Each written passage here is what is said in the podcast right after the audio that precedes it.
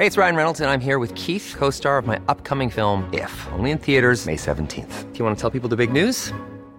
All right, I'll do it. Sign up now and you'll get unlimited for $15 a month in six months of Paramount Plus Essential Plan on us. Mintmobile.com slash switch. Upfront payment of $45 equivalent to $15 per month. Unlimited over 40 gigabytes per month. Face lower speeds. Videos at 480p. Active Mint customers by 531.24 get six months of Paramount Plus Essential Plan. Auto renews after six months. Offer ends May 31st, 2024. Separate Paramount Plus registration required. Terms and conditions apply if rated PG.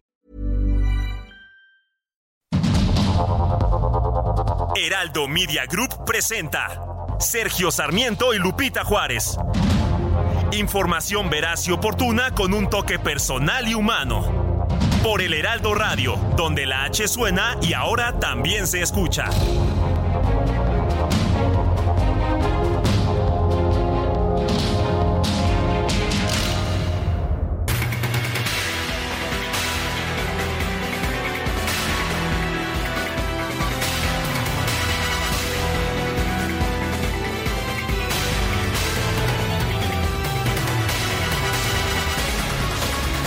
Son las 7 de la mañana con un minuto de este lunes 25 de septiembre de 2023. Yo soy Sergio Sarmiento. Quiero invitarlo a que se quede con nosotros.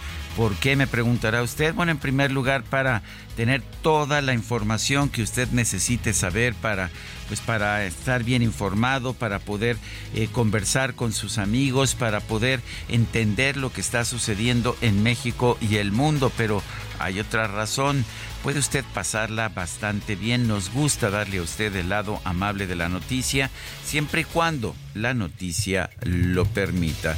Y bueno, pues con toda la información que tenemos en este lunes 25 de septiembre del 2023, vamos a empezar con un resumen de lo más significativo. El fiscal general de Morelos, Uriel Carmona, salió del penal del Altiplano en el Estado de México para llevar su proceso en libertad los procesos. Le hicieron cuatro acusaciones, recibió cuatro amparos eh, que determinaron que estas detenciones eran arbitrarias. Las acusaciones eran por crímenes distintos, por delitos distintos. El funcionario informó que ya está retomando sus responsabilidades constitucionales y legales. La Fiscalía General de la República denunció que jueces de distrito y magistrados federales han evidenciado notoriamente su parcialidad e ilegalidad a favor del exdirector de Pemex, Emilio Lozoya, luego de que un tribunal declaró ilícita la información bancaria entregada por Brasil y Suiza sobre supuestos sobornos recibidos por el exfuncionario. Esta información de conformidad con el Tribunal ah, de Distrito debe, debe solicitarse a través de una orden judicial, de una orden de un juez y no puede simple y sencillamente ser obtenida por la Fiscalía.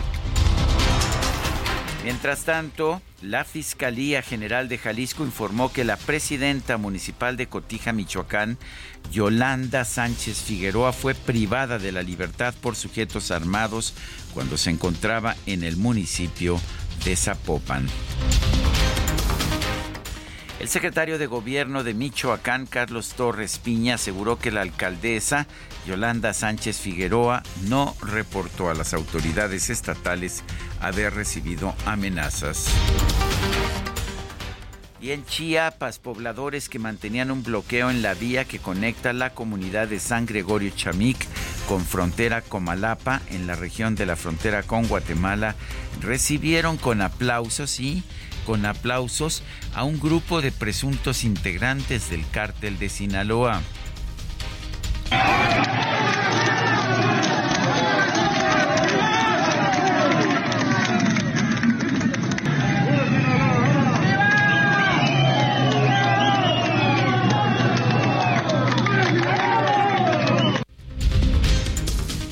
Diócesis de San Cristóbal de las Casas advirtió que el crimen organizado está desgarrando a Chiapas entre el silencio y el estado fallido que han propiciado las autoridades. El gobierno de Guatemala confirmó el despliegue de elementos del ejército y de la Policía Nacional Civil para contrarrestar la narcoviolencia registrada en la frontera con México.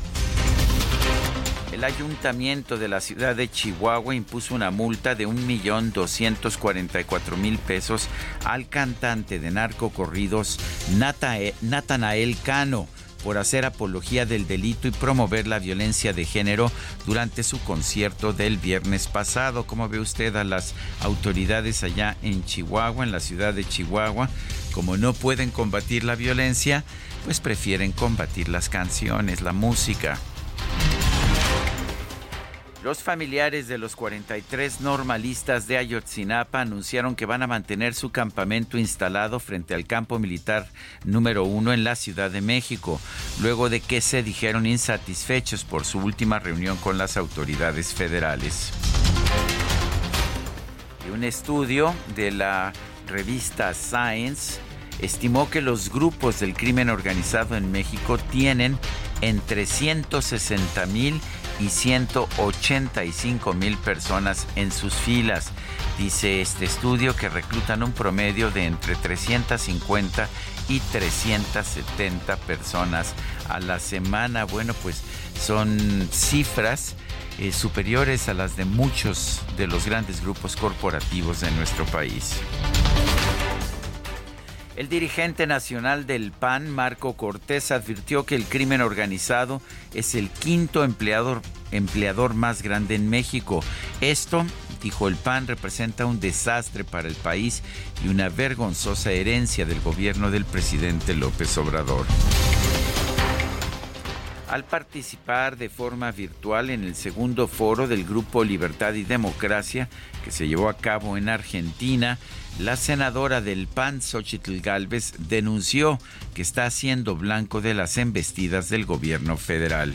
Yo actualmente he enfrentado una embestida desde el gobierno federal en mi visión de querer ser eh, candidata a la presidencia de la República. Todo empezó porque yo quería ejercer el derecho de réplica como senadora de la República ante el presidente.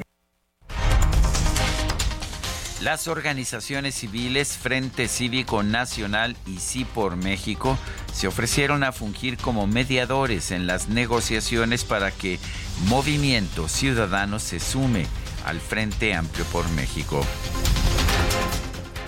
El coordinador nacional de Movimiento Ciudadano Dante Delgado informó que su partido no va a definir a su candidato a la presidencia de la República hasta el 20 de enero de 2024 y que nos dará oportunidad de que se puedan registrar las y los aspirantes a los diferentes cargos y además iniciar en términos de la ley a partir del 20 de noviembre las precampañas precampañas que duran en términos también de la ley 60 días. Y después de esos 60 días de precampaña, Movimiento Ciudadano tendrá seguramente el día 20 de enero la Asamblea Electoral Nacional, donde se nominará a la candidatura presidencial.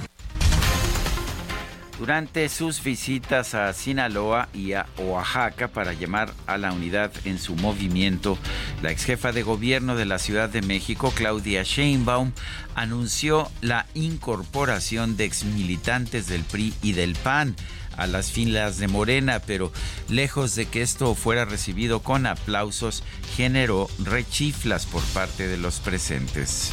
Vale la pena la lucha que estamos haciendo nosotros luchamos desde hace años y abrimos el movimiento cuando había que abrirlo. Pero eso no significa traicionar nuestros principios. Nunca, nunca. Porque si los traicionamos, nos abandona el pueblo de México. El presidente nacional de Morena, Mario Delgado, anunció que su partido va a impugnar los lineamientos aprobados por el INE para la reelección de legisladores. Estos establecen que los aspirantes no deben contar con una sentencia firme por violencia política de género. La Comisión Nacional de Elecciones de Morena anunció modificaciones a la convocatoria para elegir a los eventuales candidatos a gobernadores a fin de evitar, eso es lo que dicen, el nepotismo y el influyentismo. El exsecretario de Seguridad Ciudadana de la Ciudad de México, Omar García Harfush, se afilió a Morena y sostuvo reuniones con legisladores locales y federales de ese partido. El INAI instruyó al Banco del Bienestar a informar el monto que ha sido robado en sus sucursales desde 2019, a pesar de que el organismo tenía, tenía planeado clasificar estos datos como secretos durante cinco años. Ya sabe, aquí todo es secreto por razones de seguridad nacional gobierno de la Ciudad de México declaró al Tianguis Cultural El Chopo como patrimonio cultural inmaterial a fin de protegerlo a través del plan de salvaguarda de la capital del país. La Secretaría de Educación Pública anunció un nuevo modelo para la convivencia escolar en los planteles de la Ciudad de México. El objetivo es fomentar el diálogo para la resolución de conflictos y para promover acciones formativas frente a conductas de riesgo entre los adolescentes, como la realización de retos virales o el consumo de drogas. De familias denunció que los pacientes con COVID-19 del Hospital General de Zona de zona 2A eh, del IMSS en la alcaldía Iztacalco recibieron antivirales que caducaron en enero pasado. El Instituto Mexicano del Seguro Social aseguró que el medicamento Paxlovid recetado en el tratamiento de COVID-19 para pacientes de grupos de alto riesgo cuenta ya con autorización de la COFEPRIS para cómo la ve usted para extender 24 meses su fecha de caducidad? La presidenta de Honduras, Xiomara Castro, se reunió en Texas con el secretario de Seguridad Nacional de los Estados Unidos, Alejandro Mayorkas, para abordar temas relacionados con la migración irregular. El expresidente de Bolivia, Evo Morales, anunció sus intenciones de participar en las elecciones presidenciales de su país en 2025. Y el expresidente, el expresidente italiano Giorgio Napolitano murió el viernes pasado, tenía 98 años.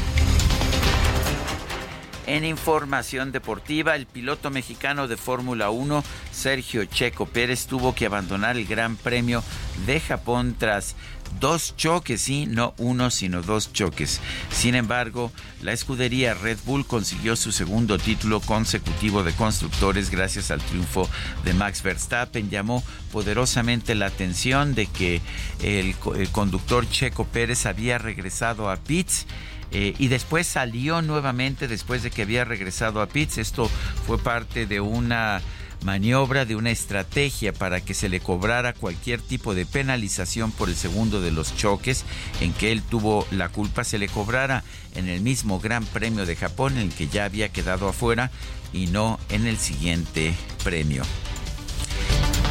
en el derby, en el derby de Madrid, el Atlético se impuso 3-1 sobre el Real Madrid.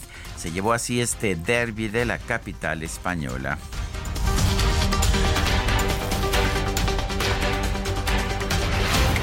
Son las 7 con 13.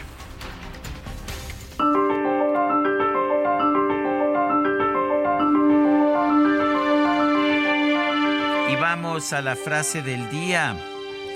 Vendrán tiempos de persecución política, algo típico de los gobiernos con rasgos autoritarios. Es una frase de Lorenzo Córdoba.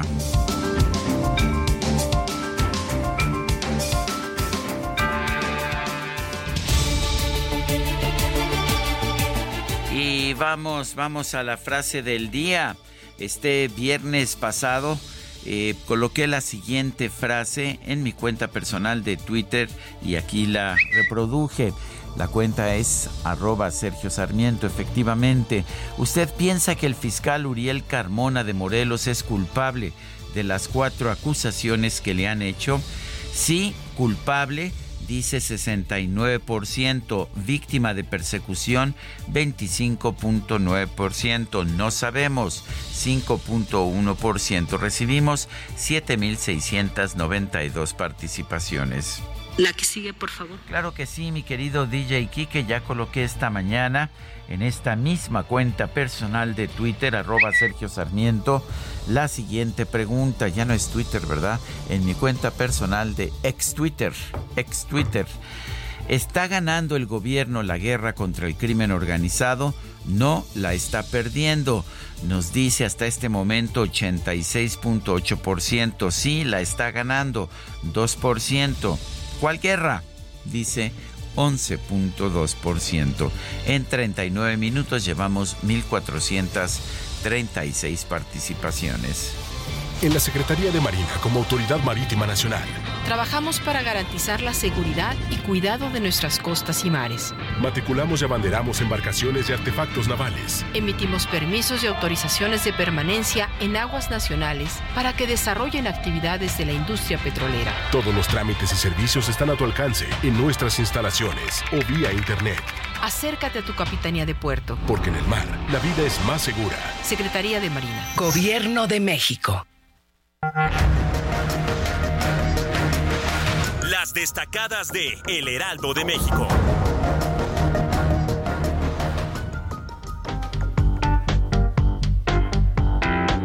Adesso credo nei miracoli. In questa notte di tequila boom boom. Sei cosa sexy, cosa sexy thing. Ti ho messo gli occhi addosso e lo sai. Bueno, me da gusto que alguien rescató a Zúquero en esta mañana de 25 de septiembre. Mi queridísima Itzel González, bienvenida con todo y tus destacadas del Heraldo. Muy buenos días después del portazo que dimos en la mañana para la votación de la música, pues aunque sea una probadita. De Zúquero que solamente tú votaste, eh, andábamos dudando, pero... Estoy en solitario, me parece que soy un, un ser solitario y desgraciado, pero no Imagínense. Nuestra productora llegó bien tempranito. Eh, hizo labor de cabildeo, ¿verdad? Hizo labor desde temprano y el lunes uno, uno no se puede negar al tamalito, a la comida, el pancito. Entonces, la verdad es que caímos y casualmente todos votamos esta mañana por la artista que vamos a escuchar. De conformidad con las ah, instrucciones de la productora, ¿verdad? Una producción demócrata, como ya, ya se sabe. Esta mañana hubo portazo, portazo en la votación de la música. Sergio amigos, hay mucha información para arrancar la semana, venimos cargaditos, así que comenzamos con las destacadas del Heraldo de México. En primera plana, Secretaría de Bienestar blindan apoyos sociales ante época electoral. La dependencia busca actuar con equidad y garantizar la imparcialidad en la operación de los programas que atienden a cerca de 41 millones de personas país, Alicia Bárcena inaugura nuevo consulado. México se vuelve el país con la red consular más grande en los Estados Unidos. Ciudad de México conexión Wi-Fi. Tiene Aeropuerto Internacional de la Ciudad de México Internet gratuito. Gobierno capitalino concluyó la instalación de puntos de servicio en las terminales 1 y 2. Estados Tapachula reubican oficina de refugio. La comar cambia de sede tras disturbios de migrantes y de quejas vecinales. Orbe, carrera presidencial. Trump gana en sondeos a presidente. Le critican a Biden crisis migratoria y la ayuda a Ucrania. Meta, Cruz Azul pierden en casa. Los celestes siguen sin reacción y son de los clubes más goleados en la liga con 18 tantos en contra. Y finalmente, en mercados, instituciones bancarias mejoran procesos con la inteligencia artificial. La Comisión Nacional Bancaria y de Valores dice que va a poder alertar sobre fraudes y riesgos. Sergio amigos, hasta aquí las destacadas del Heraldo. Muy feliz lunes. Feliz lunes, mi queridísima Itzel González. Son las 7 de la mañana con 19 minutos de este feliz lunes. Se puede intentar hacer canciones, el hombre ha hecho tanto por el arte. Se puede intentar romper paredes y luego hacer casas gigantes. Y no llegué a aprenderte a amar aunque quisiera, yo no pude. Rocé tus labios con mi boca y te entregué mi cuerpo. Cansada me detengo y pienso, si esto es lo que merecemos, hoy ya me voy amor y desearé que tengas un buen viaje. Y no lloraré, porque sé bien que yo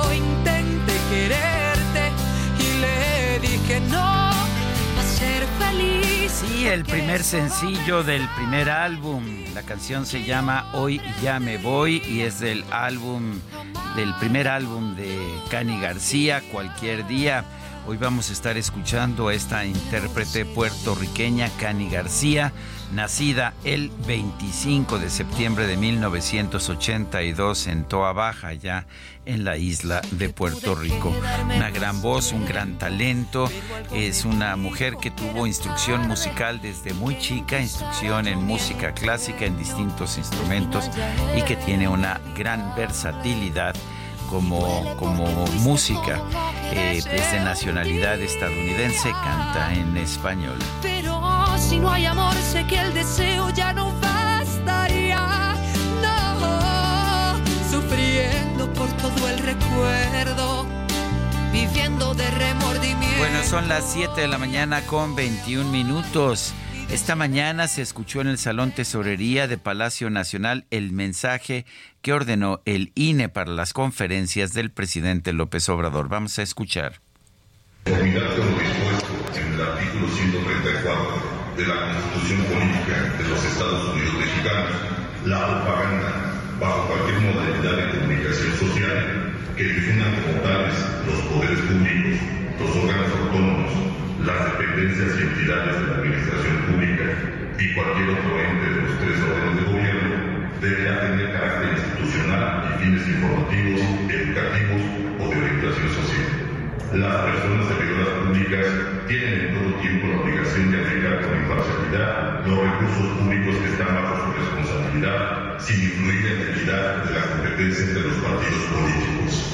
Instituto Nacional Electoral, posada, si eres conservador y estás en contra de la transformación del país, porque quieres que regresen los fueros y los privilegios de unos cuantos y que continúe la corrupción, el clasismo, el racismo y la discriminación, te recomendamos que no veas este programa porque puede ocasionarte algún daño psicológico, emocional o afectar los intereses de quien defiende. Andrés Manuel López Obrador.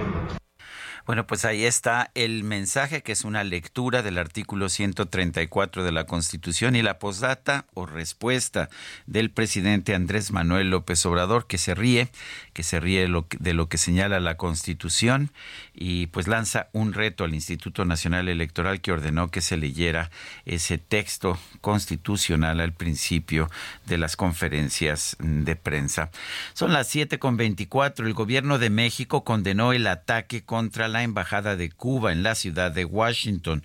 La Secretaría de Relaciones Exteriores llamó en un comunicado a que se realicen las investigaciones para llevar a los responsables a la justicia.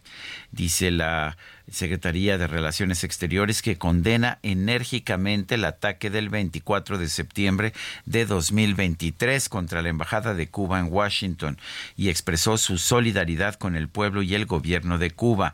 Reiteramos nuestro compromiso en la lucha contra la violencia en todas sus formas. Instamos a una investigación exhaustiva y a llevar a los responsables ante la justicia. La secretaria de Relaciones Exteriores, Alicia Bárcena Ibarra, ha expresado su solidaridad al ministro de Relaciones Exteriores de Cuba, Bruno Rodríguez Parrilla.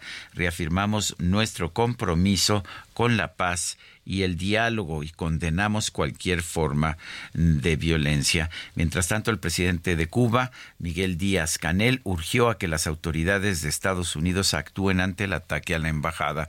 Son las 7.24, nuestro número de WhatsApp para que nos mande mensajes 55 2010 96 47. En X, arroba Sergio y Lupita, le recomiendo también la cuenta arroba Heraldo de México. Vamos a una pausa y regresamos.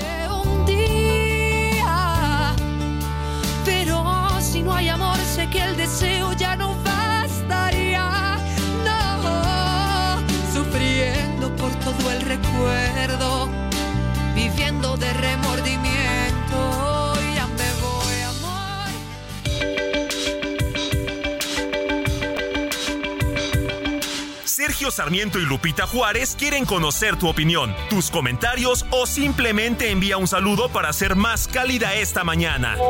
Envía tus mensajes al WhatsApp 55 20 10 96 47.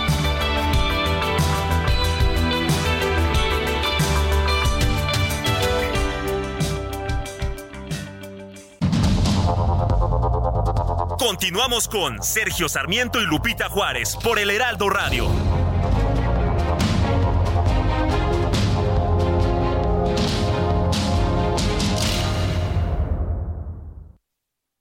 Con el fin de impulsar la formación técnica y profesional, la investigación científica, el arte y la cultura, la Universidad Autónoma de Nuevo León se constituyó en los años 1930 como el proyecto más importante del siglo XX en la región. Recibió el apoyo de personajes como Alfonso Reyes, Pedro de Alba, Héctor González y Francisco A. Cárdenas y se sumaron las emblemáticas facultades de Filosofía, Ciencias y Artes, Medicina, Derecho y Ciencias Sociales, Ingeniería y Química y Farmacia, así como la Escuela Normal para Maestros, la Escuela de Bachiller la Escuela Industrial y Preparatoria Técnica Álvaro Obregón, la Escuela de Enfermería, la Escuela de Obstetricia y la Escuela Industrial Femenil Pablo Olivas.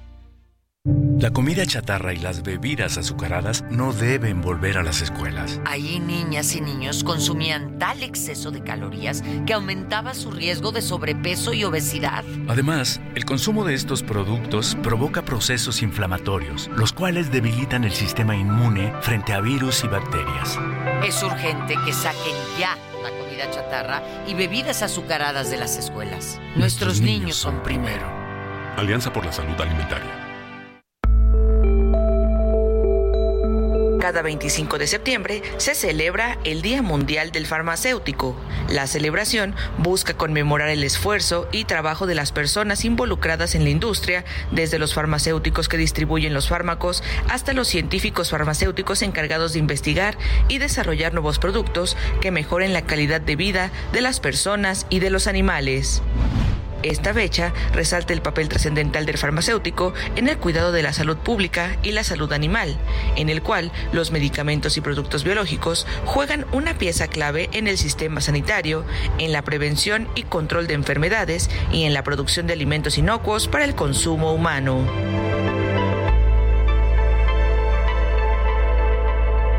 Si miro al cielo siempre, encuentro consuelo porque aunque tú estés lejos, es el mismo techo.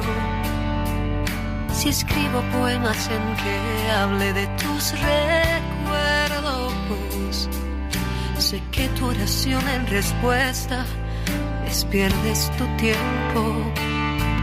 Y el mismo no es en vano, he vivido demasiado, aún con tanta historia tú estás y permanecerás. Te abrazaré y te besaré en mis sueños, despertaré. Ojalá en tu recuerdo caminaré sabiendo que un día estuve entre tus dedos Serás mi estigma de amor, pues te tuve y perdí tu vuelo.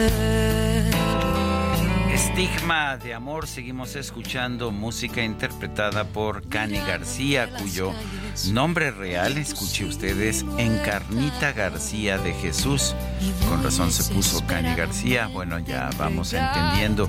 Y Cani García es producto de una verdadera historia de amor. Es hija de Antonio García, un sacerdote español que renunció a los hábitos cuando se enamoró de Sheila de Jesús, una maestra de escuela de música pública en Puerto Rico. ¿Cómo la ve usted? Demasiado, aún con tanta historia, tú estás. Son las 7 de la mañana con 34 minutos. Vamos a mensajes de nuestro público. Les recuerdo nuestro número de WhatsApp para que nos mande estos mensajes 55 20 10 96 47. Pónganos su nombre en el mensaje para que sepamos de quién se trata, ya que no tenemos nosotros aquí el aparato directamente en cabina.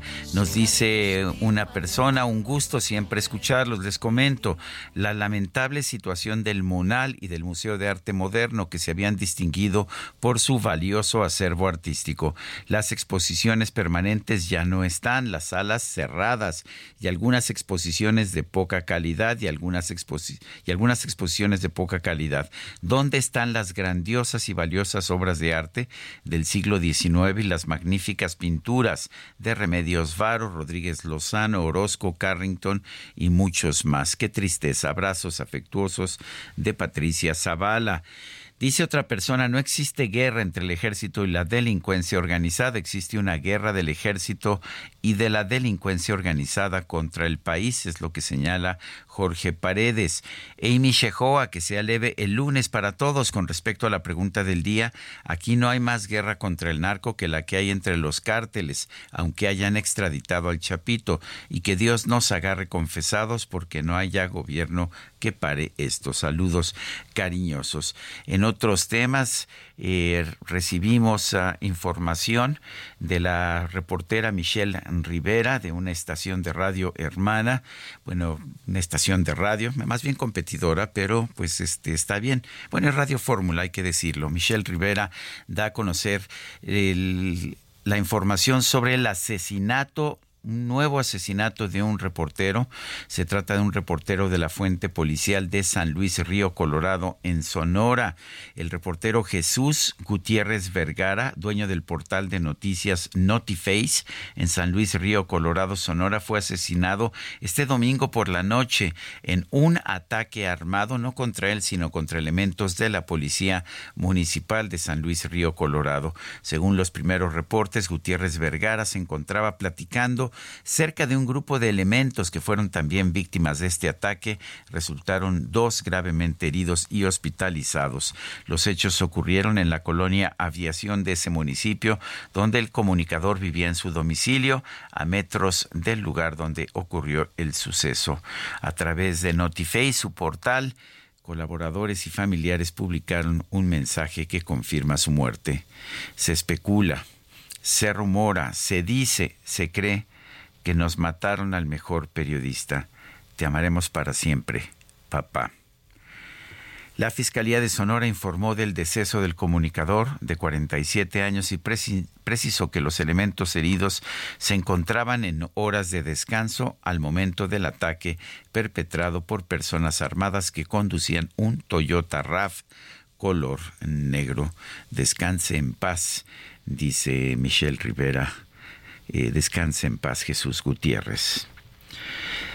Y la verdad es que es increíble que sigamos viendo estas muertes de periodistas y un poco este desprecio de pensar que, bueno, son periodistas, no son propiamente seres humanos. Son las 7 de la mañana con 38 minutos. Yolanda Sánchez Figueroa alcaldesa del municipio michoacano de Cotija, fue privada de la libertad mientras se encontraba en Jalisco. Charbel Lucio nos tiene la información. Charbel, adelante. ¿Qué tal, Sergio? Muy buenos días. Muy lamentable esta noticia eh, que se dio a conocer el día de ayer. Yolanda Sánchez Figueroa, alcaldesa del municipio michoacano de Cotija, fue privada de la libertad en el estado de Jalisco. Así lo confirmaron las fiscalías de justicia de Michoacán y de aquella entidad, así como funcionarios del gobierno municipal. La presidenta emanada del Partido Acción Nacional salió el pasado sábado de Cotija hacia el estado de Jalisco acompañada de otras dos personas. Aproximadamente a las 18.55 horas Yolanda Sánchez y sus acompañantes salieron de una plaza comercial para abordar un vehículo de servicio de alquiler en la calle Boulevard Paseo Andares, en el trayecto a su destino, en el cruce de la Avenida Patria y la calle Gabriel Di Anuncio, en la colonia Jardines de la Patria, las mujeres fueron interceptadas por sujetos armados quienes privaron de la libertad a la municipio de Cotija. La Fiscalía del Estado de Jalisco dijo que mantiene comunicación con las autoridades de Michoacán para fortalecer las labores que se realizan eh, a fin de esclarecer este hecho. Y bueno, entre las primeras labores emprendidas se recabó la declaración de las dos personas eh, que fueron testigos del momento en que privaron de la libertad a la alcaldesa, aunque aún no se establece una línea de investigación de este hecho en el que aparentemente está involucrado el, el crimen organizado. Eh, funcionarios municipales refieren que la desaparición de Sánchez Figueroa fue perpetrada por integrantes del cártel Jalisco Nueva Generación debido a que dicho grupo delictivo eh, pues ha sido responsable de otros crímenes en contra de servidores públicos de Cotija un municipio eh, que se encuentra en disputa entre grupos criminales. Y por su parte las autoridades de Michoacán, la Secretaría de Gobierno dijo que esta alcaldesa eh, pues nunca había informado, nunca alertó sobre alguna amenaza o riesgo en su contra y eh, pues tampoco presentó ninguna denuncia por algún riesgo que ella estuviera presentando. Esa es la información desde Michoacán. Charbel Lucio, muchas gracias y nuevamente hay que entender que todas estas víctimas son seres humanos, en este caso una joven mujer, eh, alcaldesa del municipio de Cotija, Yolanda Sánchez Figueroa. La Fiscalía de Jalisco mantiene el operativo de búsqueda para localizar a la alcaldesa de Cotija, Michoacán, Yolanda Sánchez, quien desapareció desde el sábado en Zapopan, Mayeli Mariscal. Nos tiene el reporte allá desde Jalisco. Adelante, Mayeli. Muchas gracias, Sergio. Muy buen día también para todo el auditorio. Pues compartirles que la Fiscalía del Estado de Jalisco se encuentra eh, pues realizando las labores de búsqueda de la alcaldesa de Cotija, eh, luego de que el sábado alrededor de las seis de la tarde con 55 minutos fuera privada de la libertad. Esto al salir de una plaza comercial eh, de Andares fue interceptada por sujetos armados quienes pues la privaron de la libertad, dejaron en, en libertad a las dos acompañantes Ya se recabó también eh, pues su testimonio de estas dos personas y primeramente la fiscalía había informado que bueno el operativo se mantenía en los alrededores de esta zona de Andares y también en las inmediaciones de la Avenida Patria, lugar en donde fue eh, privada de la libertad. Posteriormente se informó que bueno ya el operativo se amplía a la zona metropolitana, tanto municipios como Guadalajara, Tlaquepaque, Tlajomulco se están eh, pues pues, revisando para dar con el paradero de esta alcaldesa. Hasta estos momentos no ha habido actualización de la, informa de la información, Sergio Auditorio, y pues eh, nos mantenemos también al pendiente de novedades que pudieran eh, dar a conocer por parte del gobierno del estado de Jalisco. Mayeli, gracias por la información. Muy buen día para todos. Bueno, esperemos que sean ubicados y castigados los responsables de este secuestro y que aparezca, que aparezca con bien la alcaldesa de Cotija, Yolanda Sánchez. El secretario de Gobierno de Michoacán, Carlos Torres Piña, confirmó la desaparición de la alcaldesa de Cotija. Yolanda Sánchez Figueroa. Carlos Torres Piña, secretario de Gobierno de Michoacán, lo tenemos en la línea telefónica. Señor secretario, gracias por tomar nuestra llamada. Eh, entiendo que esta acción se llevó a cabo en Jalisco, pero ¿qué información tienen ustedes allá en Michoacán? ¿Qué tal, Sergio? Buenos días. Un saludo a ti, tu amable auditorio. Efectivamente, comentarte que desde el día sábado por la noche, entre ocho y ocho y media, mediante una ficha informativa por parte de la Serena, en este caso de la 21 Zona Militar de acá de Michoacán, fuimos enterados de dicho suceso en el estado de Jalisco, ahí entre la ciudad de, Guadalajara y, este, y Zapopan. Se nos informaba eh, el posible secuestro de la presidenta municipal Yolanda de acá del municipio de Cotija, Michoacán. Eh, desde ese momento eh, pedimos ahí la participación de la Fiscalía del Estado de Michoacán que pudiera ponerse en contacto con su homólogo de la Fiscalía de Jalisco para pues eh, facilitar alguna información o coordinar algunas tareas. Nosotros hemos estado en comunicación con el secretario de gobierno de aquel estado para cualquier eventualidad que se requiera y acompañar las investigaciones que puedan darse en el estado de Jalisco. Ayer tuve comunicación con el secretario de gobierno de, Jalisco a las 10 aproximadamente de la noche, donde todavía no teníamos ningún eh, resultado de las investigaciones que se vienen realizando por parte de la Fiscalía de aquel estado y las áreas de seguridad que están trabajando eh, la investigación. A nosotros solamente nos requirieron algunos teléfonos de, de ella, como sus teléfonos particulares que teníamos y la de algún familiar que también proporcionamos. Y bueno, estamos coadyuvando con el gobierno de Jalisco para cualquier información que se requiera, nosotros la podamos vertir y ellos puedan seguir con la investigación eh, de esta situación que se vive desde el día sábado por la noche, Sergio. Eh, secretario, cuéntenos cuál es la situación en Cotija, qué tan, ah, eh, qué tan prevaleciente es el crimen organizado en ese lugar, que, y, la, y la alcaldesa ha tenido algún tipo de problema en el pasado. Es un municipio que se encuentra pegado al estado de Jalisco junto con Marcos Castellanos son municipios que eh, en esta cuchillita, digámoslo así, del estado de Michoacán se encuentran eh, prácticamente eh, de la parte norte y de la parte sur del municipio colindando con el estado de Jalisco y, hacen este, frontera con esta entidad. Decirte, Regio, que no, no recibimos por parte de ella algún comentario de alguna amenaza de manera particular, alguna situación con esas características que pudo haber generado alguna inquietud. Nunca se nos solicitó por parte de ella algún tema de seguridad particular, de escoltas.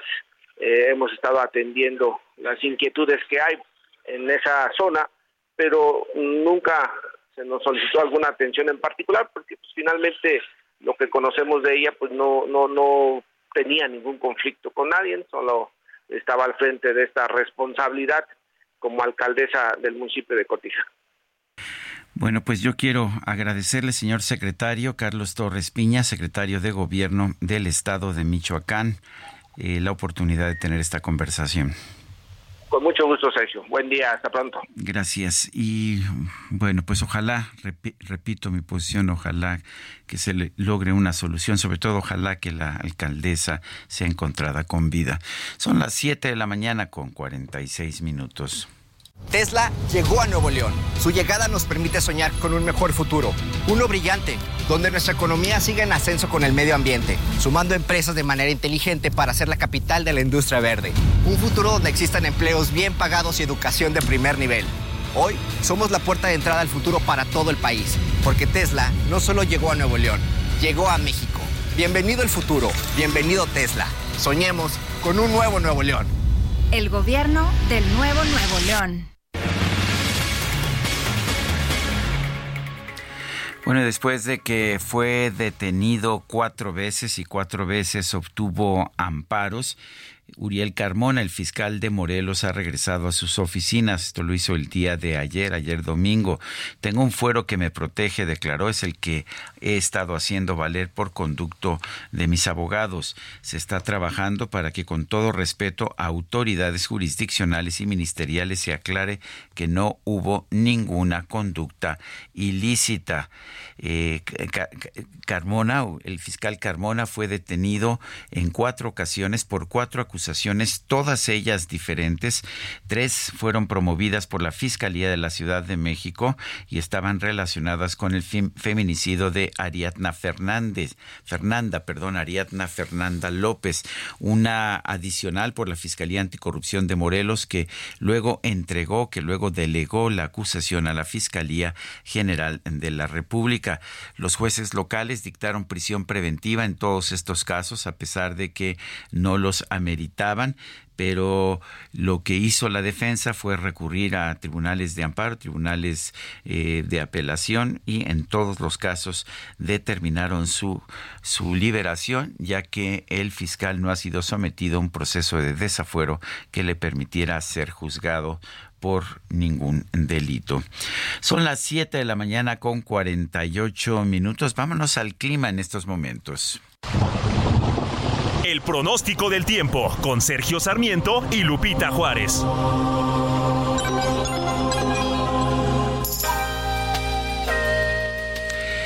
Javier Rodríguez, meteorólogo del Servicio Meteorológico Nacional de la Conagua, ¿qué nos tienes esta mañana? Adelante.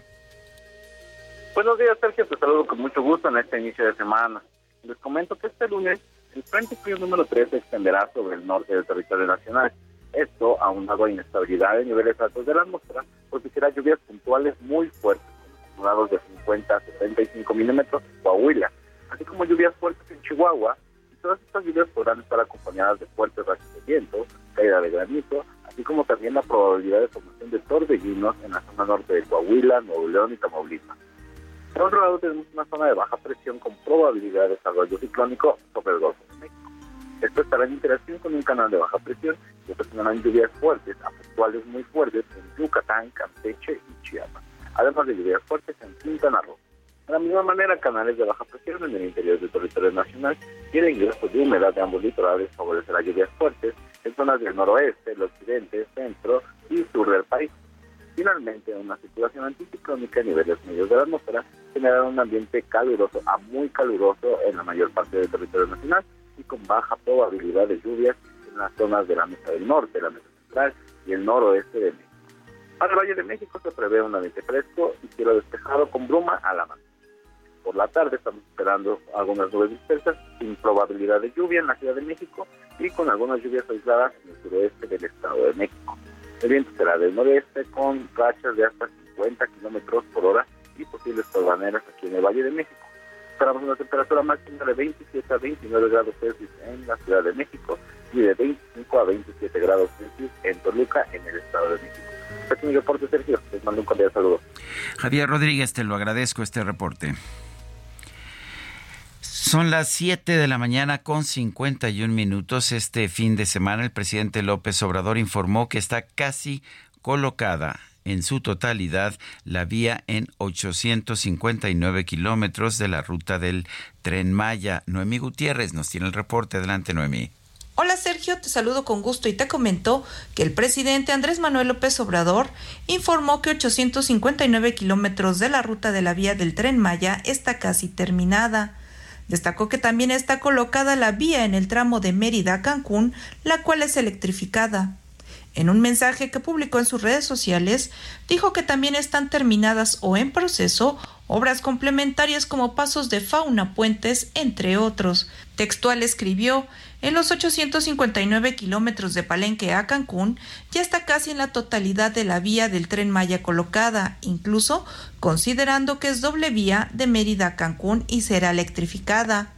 Agregó que en el circuito de 1.554 kilómetros están terminadas o en proceso 234 puentes vehiculares, 1.401 pasos generales bajo la vía férrea, 673 pasos de fauna y 53 puentes en zonas bajas, ríos y arroyos.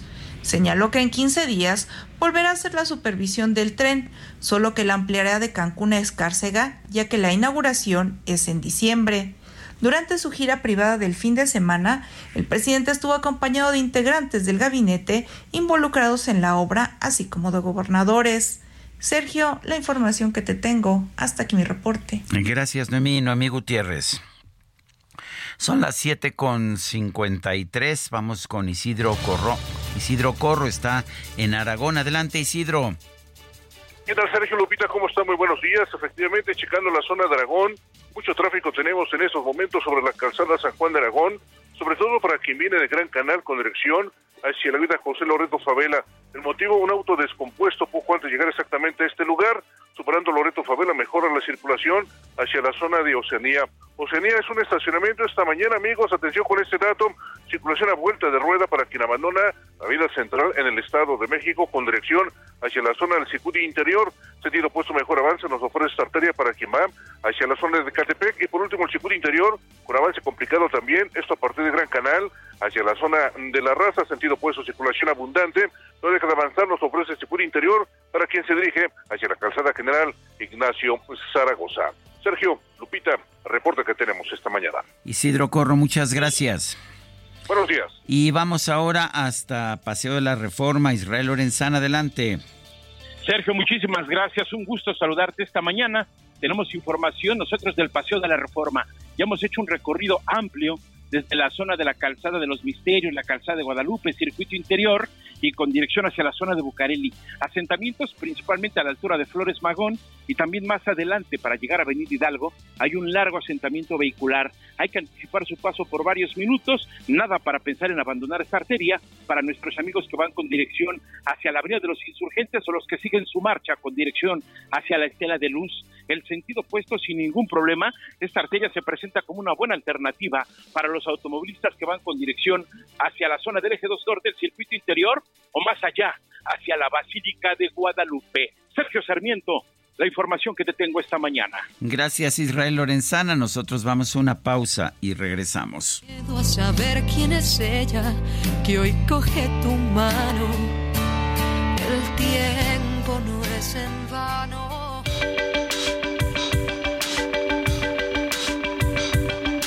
Sergio Sarmiento y Lupita Juárez quieren conocer tu opinión, tus comentarios o simplemente envía un saludo para ser más cálida esta mañana. Envía tus mensajes al WhatsApp 55 20 10 96 47.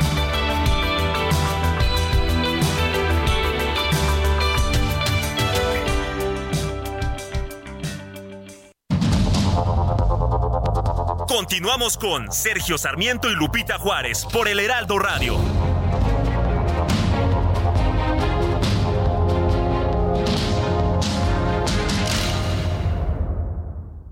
La comida chatarra y las bebidas azucaradas no deben volver a las escuelas. Allí niñas y niños consumían tal exceso de calorías que aumentaba su riesgo de sobrepeso y obesidad. Además, el consumo de estos productos provoca procesos inflamatorios, los cuales debilitan el sistema inmune frente a virus y bacterias. Es urgente que saquen ya la comida chatarra y bebidas azucaradas de las escuelas. Nuestros, niños, son primero. Alianza por la Salud Alimentaria. Allí miré tu foto en la nevera de aquel viaje que hicimos en noviembre. Sonrío al descubrir tus mil maneras para quererme.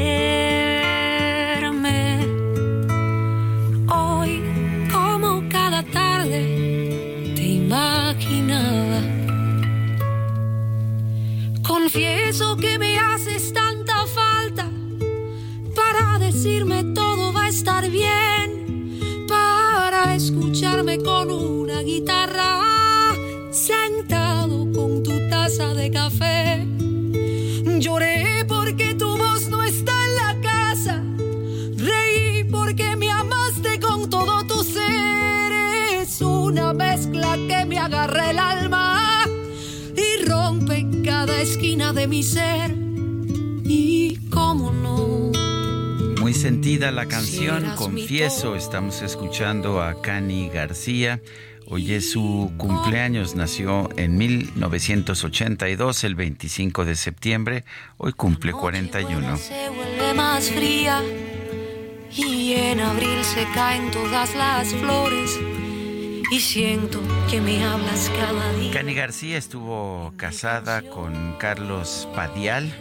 Estuvieron juntos poco tiempo, se divorciaron a los dos años de su matrimonio. Actualmente, eh, Cani García está casada con su exentrenadora, o Jocelyn, Jocelyn Trochet, eh, con quien tienen ya una relación de siete años y han estado casadas desde 2019. Guitarra, sentado con tu taza de café. Ay, qué románticos. Hasta el DJ Kike se puso romántico. Se le nota porque se, se, le suben los ojitos, se le suben, ven hacia arriba. Mejor, mejor vamos con otros temas informativos. Ya está en la línea telefónica el Químico Guerra. El Químico Guerra. Con Sergio Sarmiento y Lupita Juárez. Químico Guerra, ¿cómo estás? Buen día. Químico Guerra, ¿me escuchas? Ah, vamos a ver qué está pasando. Ya veo que están ahí moviendo botones, arreglando cables, están checando, desconectan, vuelven a conectar. Bueno, ya, ya estás listo, ¿verdad, Químico? Europeo en, esta eh, política, digamos, de la Unión Europea. Químico, no te escuchamos. ¿Me escuchas, Químico? No te escuchamos en un principio. No sé si quieras eh, empezar de nuevo. Sí, claro que sí, Sergio. Ah, te comentaba, fíjate que eh, una noticia de hoy, lunes, en la hoja de ruta definida en el Pacto Verde Europeo, se plantea que para el año 2030, Sergio, estamos hablando que dentro de seis años y dos meses, el hidrógeno renovable va a representar, el, debe representar el 24% del consumo energético primario en comparación con un modesto 2% actual. Claro, apenas acaba de iniciarse lo del hidrógeno verde, ¿no? Pero plantean que casi una cuarta parte de todo el consumo energético primario europeo se eh, haga a partir de hidrógeno renovable en el 2024. Además, se busca instalar 40 gigawatios de hidrógeno renovable, cifra que actualmente apenas alcanza el 1%. O sea, el crecimiento va a ser en estos seis años verdaderamente exponencial.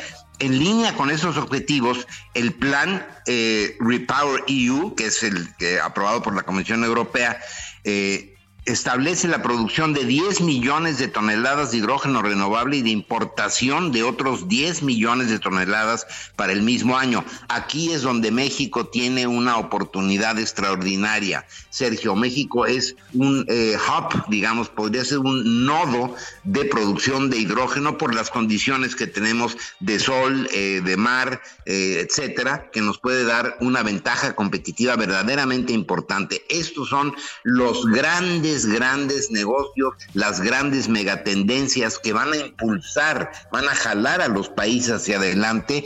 Una cuestión similar como cuando surgió el ferrocarril, eh, la máquina de vapor, luego el ferrocarril, primero en Inglaterra, después, y lo que hizo a Estados Unidos ese despegue tan eh, significativo que tuvo a mediados del siglo XIX, eh, pues fue precisamente el ferrocarril.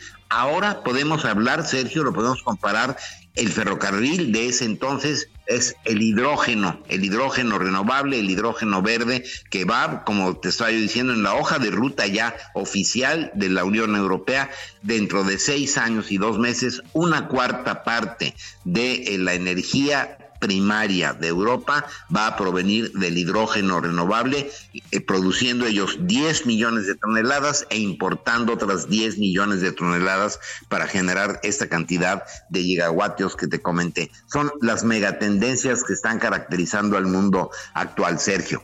Pues Químico Guerra, como siempre, es un gusto hablar contigo porque además nos llenas de esperanza. Un fuerte abrazo. Igualmente para ti, Sergio. Buen inicio de semana. Y no sé si usted lo ha visto, pero en redes sociales ha circulado un video en el que se ve a una caravana de hombres armados del cártel de Sinaloa o que se dicen del cártel de Sinaloa que entran a un pueblo de Chiapas entre aplausos de los vecinos que se han formado para recibirlos. David Saucedo es especialista en seguridad. David, eh, gracias por tomar nuestra llamada. En primer lugar, eh, ¿es, ¿es real este video? En efecto, Sergio, eh, fue confirmado ya por las autoridades, tanto locales como federales. Aún no hay un posicionamiento como tal. Esperemos que en la conferencia mañanera, en el transcurso de la misma, haya alguna declaración del presidente Andrés Manuel López Obrador, pero lo que vemos en el video es eh, la base social de apoyo que ha construido a lo largo de los últimos 10 años, cuando menos, el cártel de Sinaloa en esta región. Hay que recordar que desde hace aproximadamente un año, células del cártel Jalisco llegaron a Chiapas, a distintos municipios de ese corredor, que conforma la ruta del Pacífico. México tiene cuatro rutas de trasiego de drogas hacia los Estados Unidos. El cártel de Sinaloa tiene el control de, esa, de ese corredor que va desde Chiapas hasta eh, prácticamente Tijuana, en, en, la parte norte del punto de frontera.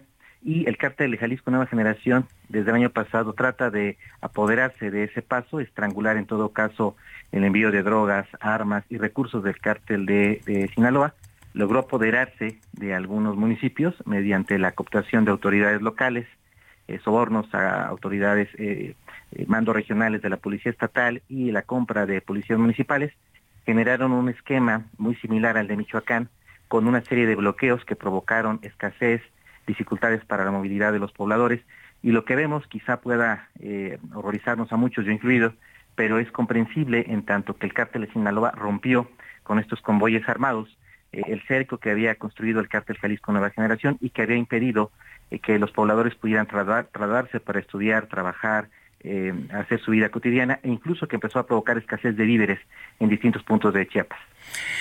sorprende que el cártel de Sinaloa esté tan al sur. Yo no sabía que habían llegado con, con esta influencia importante que tienen en el noroeste, pues hasta Chiapas. ¿A qué se debe esto? Sí, en efecto, hicieron, tienen un dominio blando de la región, no sentaron plaza como se menciona en el argot eh, criminal, lo que hicieron fue una serie de alianzas con mafias locales para mantener el control del portafolio criminal, sobre todo narcomenudeo en las zonas urbanas, pero también para el trasiego de drogas, sobre todo cocaína desde el sur, y también para tráfico de, de migrantes. Es un dominio más bien blando del cártel de Sinaloa, como no había otro grupo rival en Chiapas no, no se percibía que hubiera una disputa por el control de las distintas actividades criminales hasta que llegó el cártel de Jalisco Nueva Generación y eso hizo evidente que el cártel de Sinaloa tenía presencia en la zona. Esto ocurrió no solo en Chiapas, también en otras entidades del país, como por ejemplo también la península de Yucatán, en donde el, el cártel de Jalisco de Sinaloa había ejercido un mando a distancia y había estado alimentando las distintas mafias locales que operaban sobre todo en la zona turística de, de Cancún. De ahí que ahora con la presencia de, Jalisco ya hay una eh, disputa abierta de ambos grupos de macrocriminal por el control de esta zona. Eh, esto es, ah, a ver, esto es, eh, está ocurriendo por alguna omisión de las autoridades. Muchos nos dicen que se está aplicando una eh, filosofía de abrazos y no balazos, aunque cuando yo veo los informes semanales de la Secretaría de la Defensa, pues veo que se vanaglorian de que tienen detenciones, de que confiscan laboratorios, de que están constantemente aplicando la ley. ¿Qué está pasando realmente? Bueno, en realidad en todo el país lo que hay es una estrategia diferenciada. Hay zonas en donde el ejército, la Guardia Nacional, la Marina, sí enfrenta a los grupos criminales. Hay otras zonas del país, sobre todo en el primer, eh, la primera mitad del gobierno de Andrés Manuel López Obrador, que percibimos una actitud de brazos caídos frente al cártel de Sinaloa, eh, que cuyo momento más icónico fue el saludo de Andrés Manuel López Obrador a la mamá del Chapo. Después, por presiones de Washington, cambió esa postura y empezaron a ver estos operativos de captura en contra de integrantes del cártel de Sinaloa, como los dos operativos, uno fallido y otro exitoso, en contra de Ovidio, Ovidio Guzmán. La estrategia de abrazos y no balazos se ha aplicado de manera diferenciada y por regiones. En algunas sí hay esta estrategia y en otras definitivamente es, eh, como hemos visto incluso en algunos videos, eh, eh, una estrategia de exterminio por parte de elementos de seguridad pública, asesinatos extrajudiciales. Entonces, la estrategia de abrazos y no balazos quizá fue una fórmula retórica del presidente, pero en realidad en el campo, en el terreno, eh, fue una estrategia que fueron aplicando por distintas etapas y de distintos momentos. ¿Dirías que continúa la guerra contra las drogas? Eh, sí, pero eh, un poco bajo las directrices de Washington. Lo cierto es que casi toda la estrategia que se genera en México para el combate a la inseguridad no es para atender las problemáticas locales, como por ejemplo la extorsión o el homicidio, es más bien para hacer frente a las necesidades electorales de Biden, concretamente el fentanilo, el control de los puertos del Pacífico Sur o eh, contener las mareas de centroamericanos, de caravanas de centroamericanos que se desplazan hacia el norte, utilizando aproximadamente una cuarta, cuarta parte de efectivos de la Guardia Nacional. Entonces lo que tenemos es una estrategia del gobierno federal dedicada al combate en efecto de eh, los grupos de crimen organizado, pero en todo lo que concierne a los intereses reeleccionistas de Biden, no con criterios de política interior. Y esta guerra contra las drogas que persiste, aunque sea de forma parcial o con, eh, digamos, con lineamientos establecidos desde fuera, ¿la estamos ganando o la estamos perdiendo? Definitivamente la estamos perdiendo. La estrategia eh, punitiva, persecutoria que ha impuesto la DEA específicamente eh, eh, a varias naciones de América Latina no tiene ningún sentido. La verdad es que la contención, el número de eh, el porcentaje de cargamentos de droga que siguen pasando a los Estados Unidos es muy grande. El impacto es de menos de 10%, es decir, toda la inversión, la pérdida de vidas, los recursos humanos, financieros y materiales que se destinan tiene un impacto de menos del 10%. Habría que empezar a trabajar otras vertientes que hemos discutido ya a lo largo de los años, como sería, por ejemplo, la, legalización del consumo de algunas, algunas variedades de drogas blandas eh, u otros esquemas este, para poder frenar el tráfico de drogas hacia los Estados Unidos. Lo cierto es que se trata de una, una ley de mercado, hay una oferta, hay una demanda, eh, ha habido muchos especialistas que se han referido a este tema, la verdad es que no tiene ningún sentido, no hay cómo poder controlar este fenómeno de mercado, en tanto que haya un público consumidor y evidentemente mafias criminales y autoridades corruptas que estén ávidas para mantener este esquema de comercio. Yo quiero agradecerte, David Saucedo, especialista en seguridad, que hayas conversado con nosotros. Gracias a ti, Sergio. Un abrazo. 8 de la mañana con 13 minutos. La Fiscalía General de la República acusó de conductas indebidas a jueces y magistrados que dice favorecen al exdirector de Pemex, Emilio Lozoya. Diana Martínez, cuéntanos. Así es, Sergio, muy buenos días. La Fiscalía General de la República acusó conductas indebidas de jueces y magistrados para favorecer al exdirector de Pemex, Emilio Lozoya. En días pasados, el primer tribunal colegiado de apelación en la Ciudad de México determinó que la información bancaria entregada por Brasil y Suiza a la Fiscalía por el caso Odebrecht que enfrenta Lozoya es ilícita porque no fue obtenida mediante una orden judicial. Los magistrados federales decidieron que estas pruebas debían ser excluidas en el juicio contra Lozoya porque se violó el secreto bancario. Este domingo, la Fiscalía General de la República señaló que impartidores de justicia federales nuevamente evidenciaron la ilegalidad a favor del exfuncionario, pues desecharon pruebas obtenidas con base en tratados internacionales. Además, la Fiscalía General de la República indicó que un juez le dio otros beneficios a Lozoya, lo que evidencia la conducta indebida. Señaló que hace unos días, de forma ilegal, eh, violentando el Código Penal Federal, uno de esos jueces eh, le otorgó beneficios a Lozoya que artículos expresos de la legislación le niegan, por lo que cada vez es más evidente este tipo de conductas indebidas. Hasta aquí mi reporte. Bueno, gracias por esta información, Diana.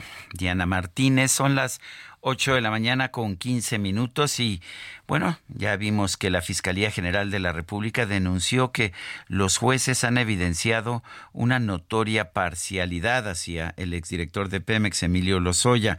Lourdes Mendoza es periodista, ah, pues le ha dado seguimiento muy puntual al caso, en parte por, ah, pues por razones personales, porque Emilio Lozoya la difamó, pero pues ha sido una de las periodistas que más atención le han dado a este caso. Lourdes, gracias por conversar con nosotros y cuéntanos, ¿qué opinas de esta queja por parte de la Fiscalía General de la República en el sentido de que los jueces están siendo parciales hacia Emilio Lozoya.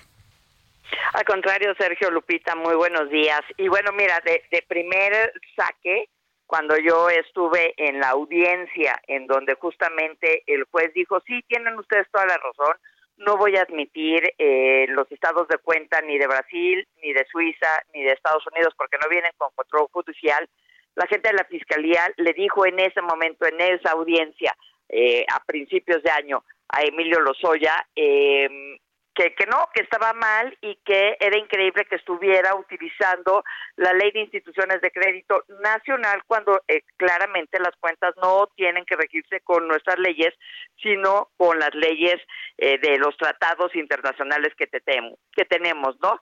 Sin embargo, déjenme decirles esto y se van a quedar con la boca abierta en la Fiscalía General de la República se no se han estado abocando a investigar los casos que han sacado. Ellos a lo único que se dedicaron durante todo este sexenio es a sacar confesiones. Y entonces, ¿qué sucedió? Déjenme darles unos ejemplos. Con el caso de Rosario Robles, ¿qué sucedió con el caso de Juan Collado, que justamente la semana pasada acaba de salir de la cárcel. ¿Qué pasa con el caso de Lozoya? Hacen teatros y luego a la hora de presentar y de argumentar en un juicio qué está sucediendo con sus pruebas, pues se les caen. ¿Y por qué se les caen? Porque no hacen su tarea, porque no se dedican a investigar y armar bien los casos. Y entonces, claro, desde la Fiscalía y Palacio Nacional dicen que los jueces son los corruptos y más bien pues no dicen si somos unos ineptos que no estamos armando bien nuestros casos. Y, déjenme ponerlo también de esta manera. Acuérdense ustedes, si nos vamos a principios de inicio del sexenio, la bandera de la 4T era no a la impunidad y basta de corrupción, que creo que todos los mexicanos seguimos por esa bandera. Lo que pasa es que no ha sucedido. En esos tiempos teníamos a un fiscal fuertísimo, teníamos en la UIF a Santiago Nieto, teníamos, ¿se acuerdan ustedes a, a, Buen Rostro, no? Que todo el mundo le tiene pavor ahí en el SAT.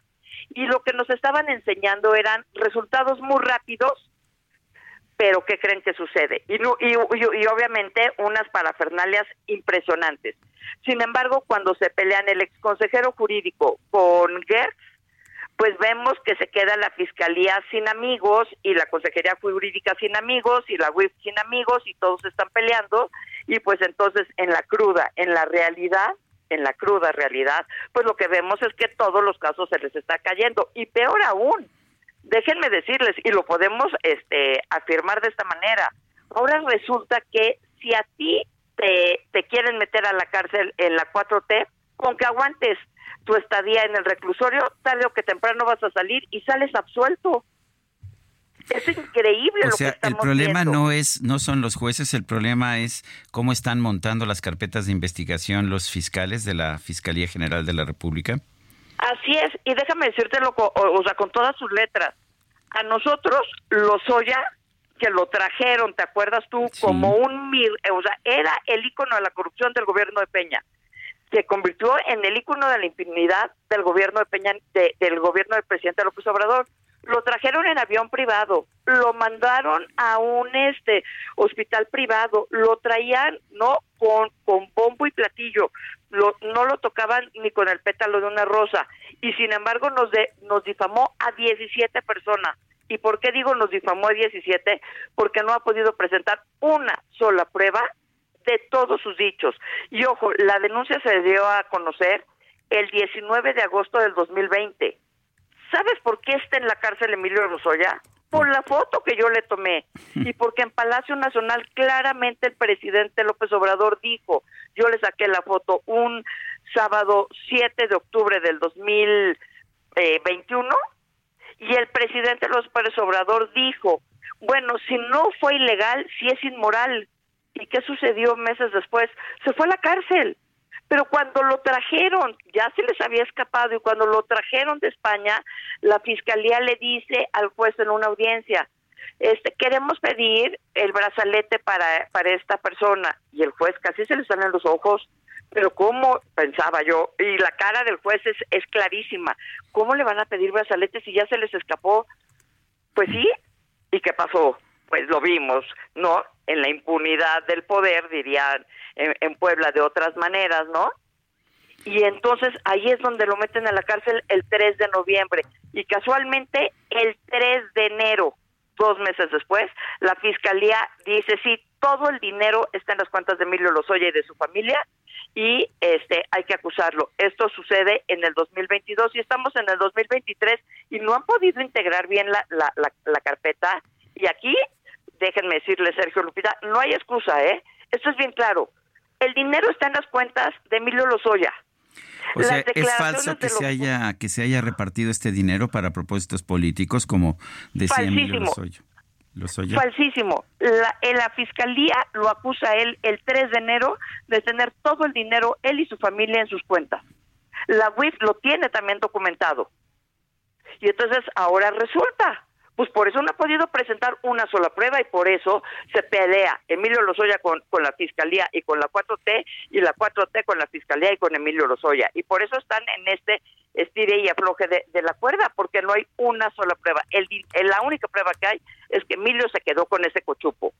Y ojo, Emilio no vino extraditado a México y la ley es muy claro. Si tú no vienes extraditado, te pueden abrir un sinfín de, de carpetas de investigación ¿Por qué no le han abierto las carpetas de investigación por usar los aviones y los helicópteros, por ejemplo? Eso es un daño al erario.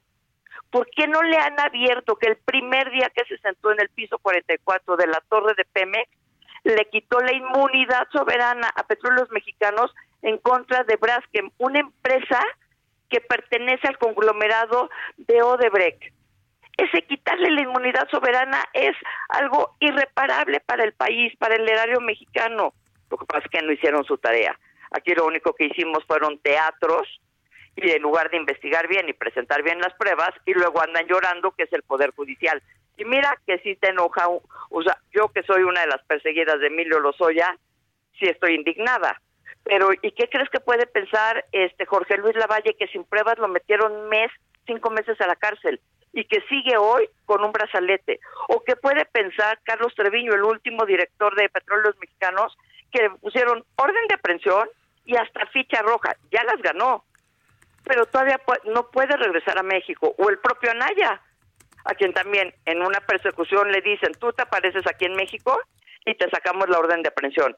Todos nosotros seguimos defendiéndonos de la difamación de Emilio Lozoya y la fiscalía no hizo bien su trabajo para ponerlo en la cárcel, que es donde debe de estar. Si está en la cárcel es porque yo le tomé una foto. Pues qué cosa. Lourdes Mendoza, gracias. Un fuerte abrazo. Al contrario, pero ojo, ¿eh? que no hayan hecho bien su chamba no significa que no la pueden enderezar y que los jueces no pueden ver que el dinero sí está en las cuentas de, de Lozoya. Pero bueno, que tenga un buen día. Tomamos nota. Gracias, Lourdes Mendoza, siempre controvertida. Lourdes Mendoza, no sé si nos dé tiempo todavía. No, ya no nos da tiempo y vamos a ir a, una, a un reporte vial. Déjeme entonces recordarle a usted nuestro número de WhatsApp es el 55 2010 96 47 y también en X puede usted mandarnos mensajitos a arroba Sergio y Lupita. Le recomiendo, bueno, no mensajitos aquí, puede usted darle seguimiento a la información que, que damos a conocer. También dele seguimiento, se lo recomiendo, a la cuenta de arroba Heraldo de México. Vamos a una pausa y regresamos. Y en abril se caen todas las flores y siento que me hablas cada día en mil canciones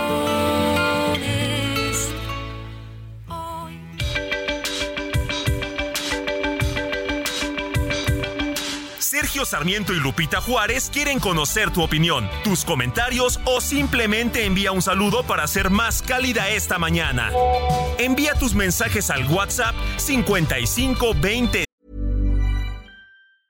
Hi, I'm Daniel, founder of Pretty Litter. Did you know cats tend to hide symptoms of sickness and pain? I learned this the hard way after losing my cat, Gingy. So I created Pretty Litter, a health monitoring litter that helps detect early signs of illness by changing colors, saving you money and potentially your cat's life. Pretty Litter is veterinarian developed, and it's the easiest way to keep tabs on your fur baby's health right at home. Go to prettylitter.com and use code ACAST for 20% off your first order and a free cat toy. Terms and conditions apply. See site for details. 109647.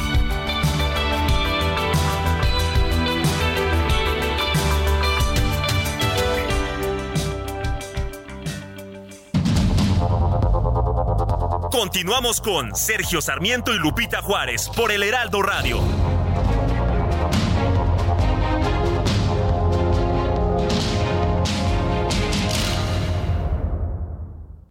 Con cuatro meses de tu sueldo? Unas super vacaciones. Yo cambiaría mi recámara, una bici de montaña. Y una compu para mis hijos. Arreglarme los dientes. ¿Y tú qué harías? Fonacot te presta hasta cuatro meses de tu sueldo con el interés más bajo en efectivo y directo a tu cuenta en 24 horas. Fonacot está conmigo.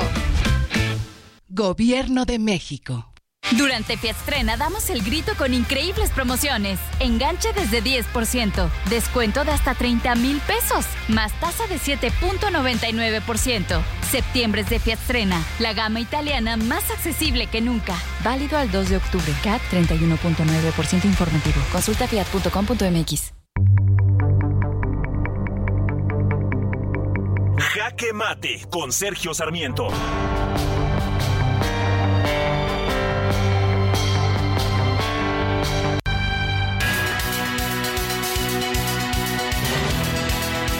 Preocupa el video que nos muestra una población allá en Chiapas recibiendo con aplausos como salvadores a un grupo del cártel de Sinaloa.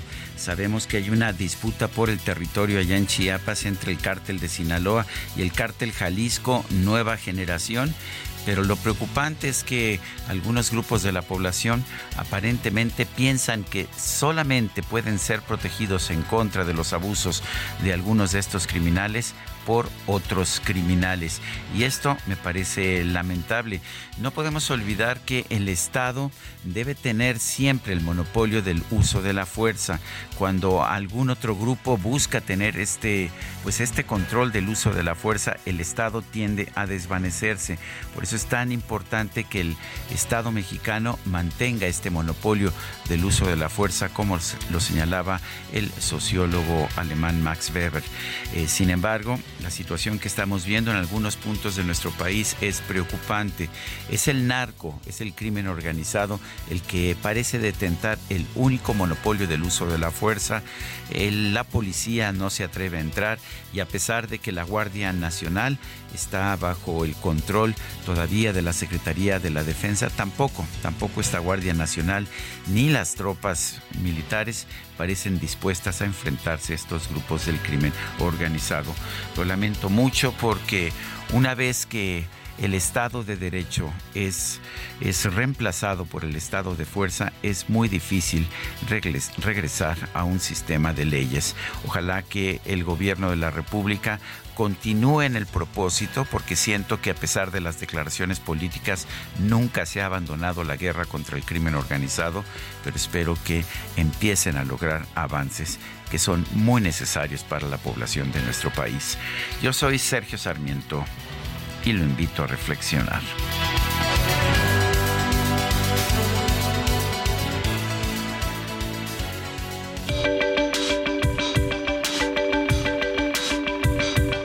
Para Sergio Sarmiento, tu opinión es importante. Escríbele a Twitter en arroba Sergio Sarmiento.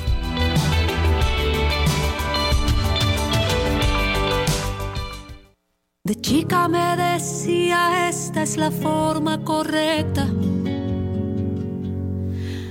de andar y de dirigirme a quien tuve delante. De grande me costó a tropiezos poder darme cuenta que había que volver a ser niña y desenseñarme cómo callar, cómo dejar atrás lo que te pega. Vengo a ofrecerme hoy.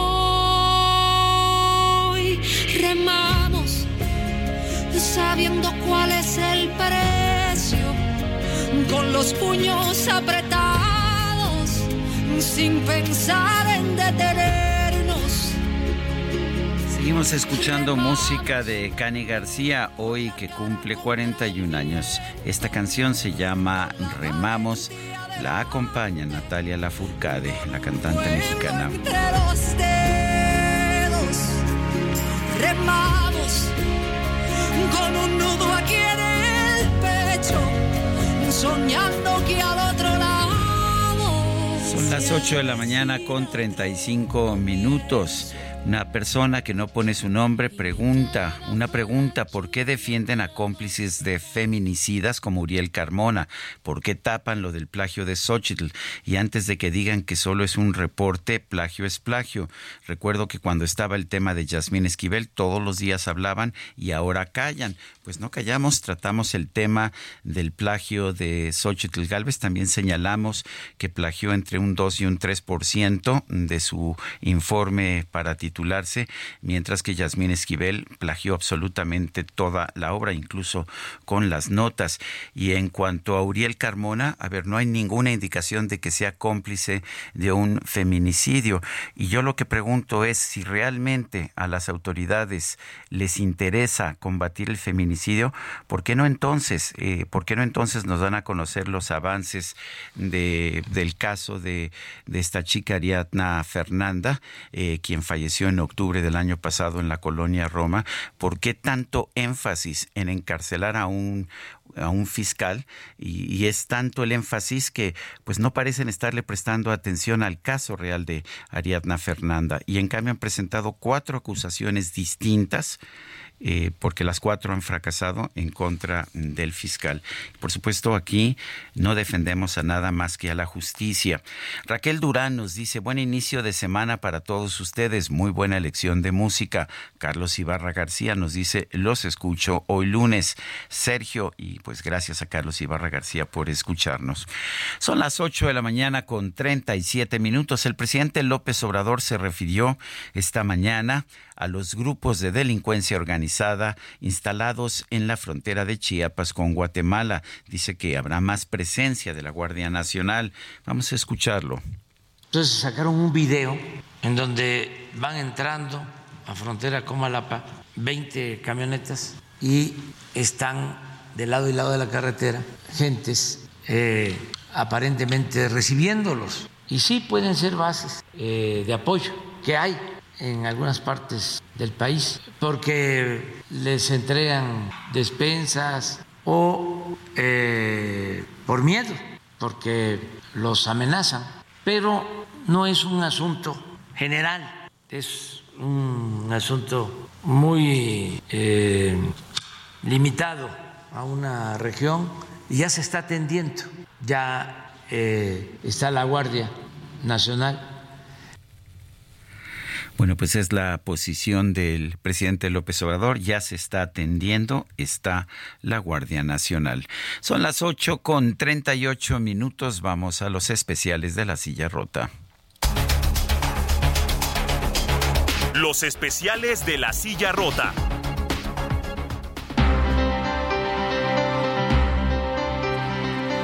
Jorge Ramos, director ejecutivo de la silla rota. Adelante con tu información. Buenos días. Buenos días, Sergio. Buenos días al auditorio.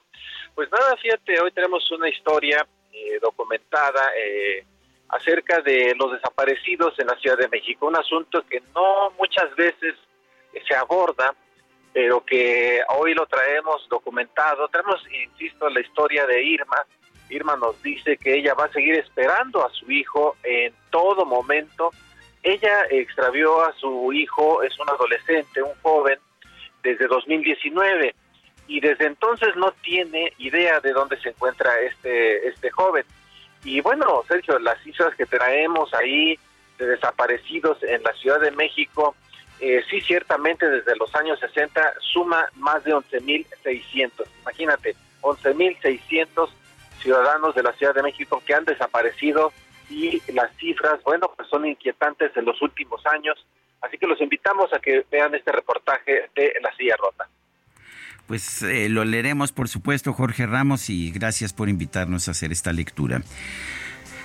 Fuerte abrazo, Sergio. Fuerte abrazo. Son las 8 de la mañana con 39 minutos. Bueno, eh, después de que se viralizó un video en el que dos hombres y un policía sacan el cuerpo de, de una mujer de nombre Montserrat Juárez de un edificio de la colonia Anáhuac en Miguel Hidalgo, la Fiscalía de la Ciudad de México corrigió una actuación anterior y dice que ya está investigando este caso como feminicidio. Inicialmente, a pesar de las denuncias previas por violencia contra esta joven, aceptó la versión del novio y del suegro que ya están detenidos de que se había la de que la joven se había desvanecido porque tenía trastornos alimenticios y respiratorios.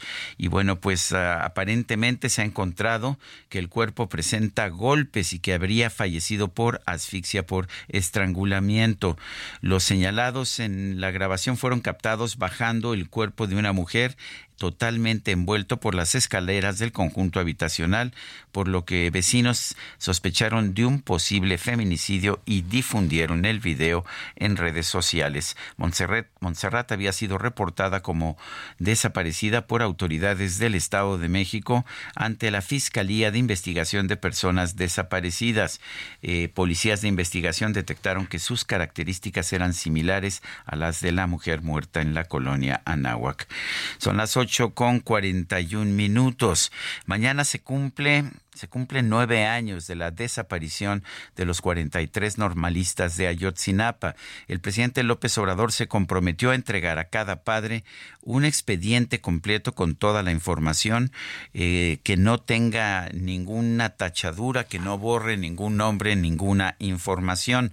Clemente Rodríguez es padre de Cristian Alfonso Rodríguez, uno de los 43 de Ayotzinapa. Señor Clemente Rodríguez, gracias por tomar nuestra llamada. Eh, eh, ¿Cómo sintió usted esta reunión con el presidente de la República? ¿Qué le parece la promesa de entregarle estos documentos? Y cuéntenos, ¿está participando usted en el plantón que se está llevando a cabo junto al campo militar número uno? Sí, este, buenos días. Mi nombre es Clemente, Rodríguez Moreno. Sí. Digo Cristian Alfonso Rodríguez Telumbre. Pues sí, pues aquí estamos este, en esta jornada que se prendió, que emprendimos el 18 de este mes y pues esta reunión que, tuvimos con el señor presidente, pues nos muestra, junto con Alejandro Encina, pues un, informe, pues un informe eh, este, por parte de ellos.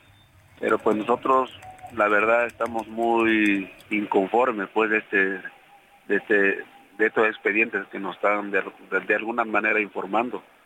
Sí, el señor presidente eh, asumió el compromiso, el compromiso de, pues, ahora sí, como nosotros le hemos dicho, de tocar a los militares y que aportaran toda la toda la información, pero el ejército pues no ha aportado en su totalidad. Y el gobierno mexicano dice es lo que tengo, es lo que es todo lo que me han este lo que yo he solicitado al cuartel militar número uno. Pero sabemos que falta pues mucho, ¿no? Falta mucho que ellos aporten porque falta, por ejemplo, los, los, perdón, los mensajes desde que ellos estuvieron monitoreando a los normalistas desde que salieron de la escuela pues a dirección Iguala, ¿sí? donde, donde hay comunicación con el ejército, con Guerreros Unidos, con el mismo ejército de ahí de Iguala Guerrero. O sea, hay mucho, mucho que ellos deben de colaborar, toda la información Sí, ellos saben del tiempo real desde que salieron pues los normalistas. ¿sí? De, ellos participaron, pero pues mañana tenemos una reunión que nos van a entregar pues eh, los expedientes. Ojalá nos, nos los presenten completo, ¿no? Nos los presenten completo. Eh, faltan los nombres, quienes, quienes participaron.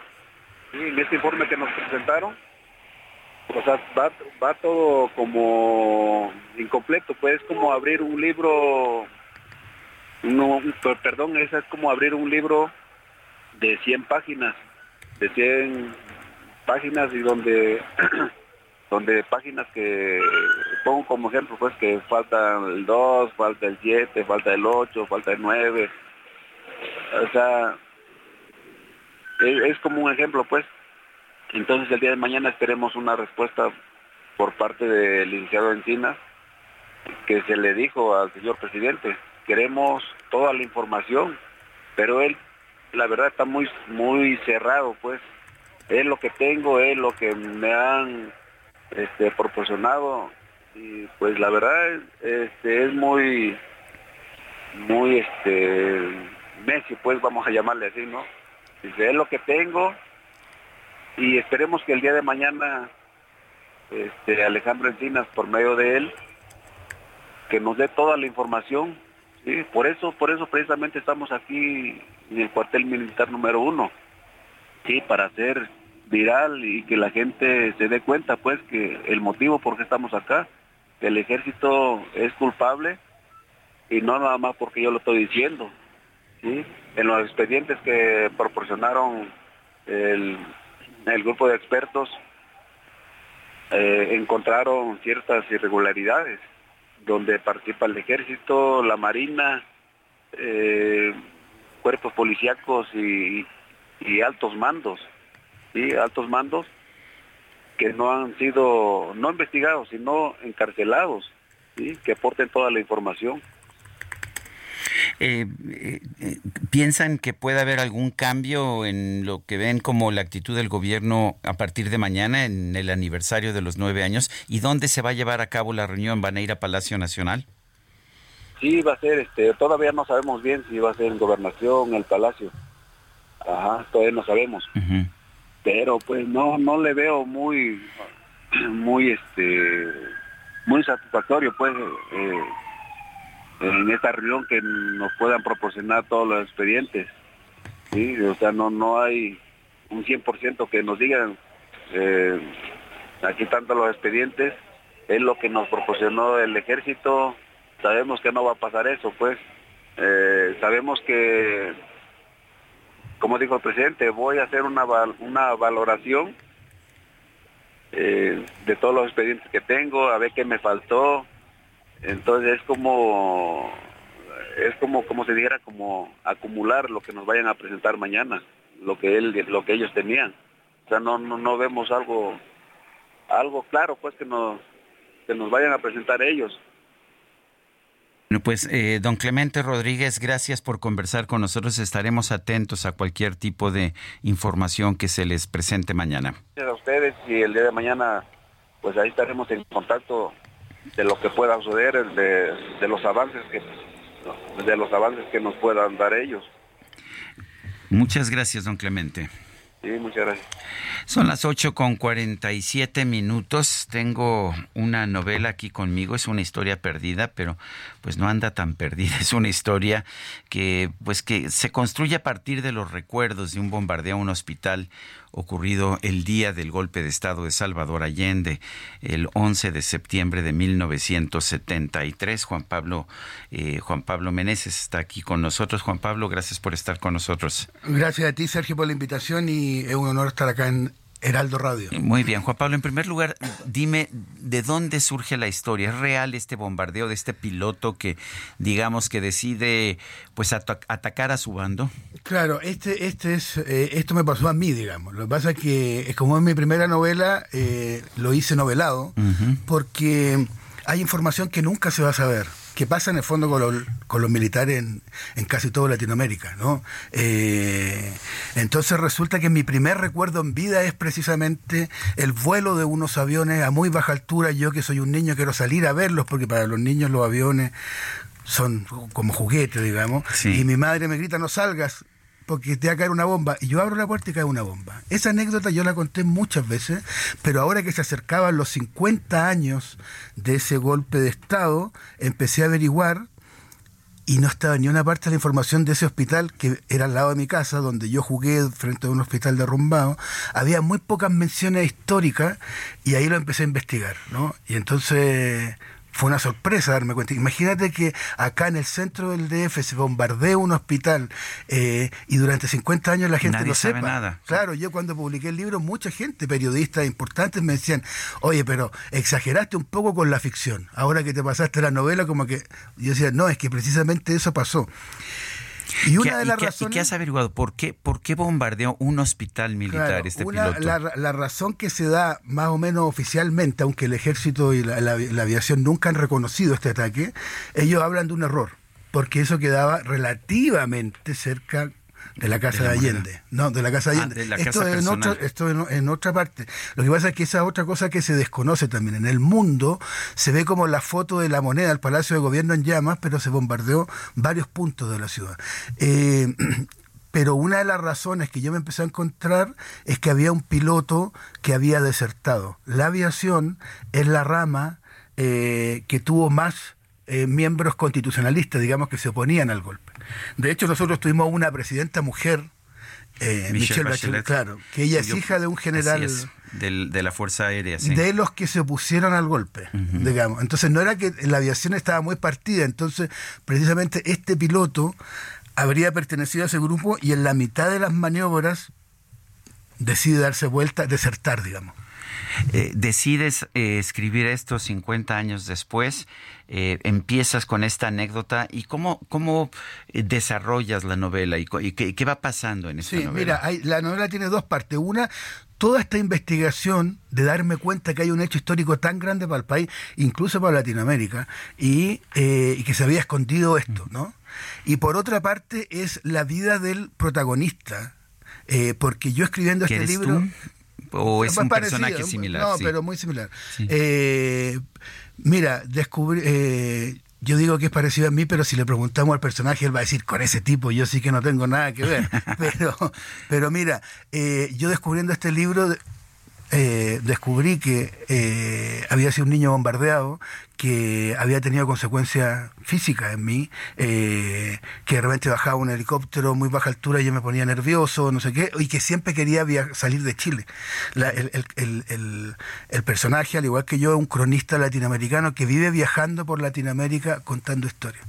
Entonces, eso me parece interesante de este, de este libro y que, y que es un punto que me interesa rescatar, que de repente los hechos políticos, y nosotros hablamos de política, este es un programa político, tienen una dinámica, una dimensión más global, general, pero también hay una dimensión que a veces no le damos tanta importancia, que son las consecuencias individuales de física, incluso de salud mental. Por ejemplo, el otro día una, una amiga de Venezuela me decía que había descubierto que tenía un insomnio hace cuatro años, casi que lo había detectado que lo tenía desde el día que dijo me tengo que ir de este país.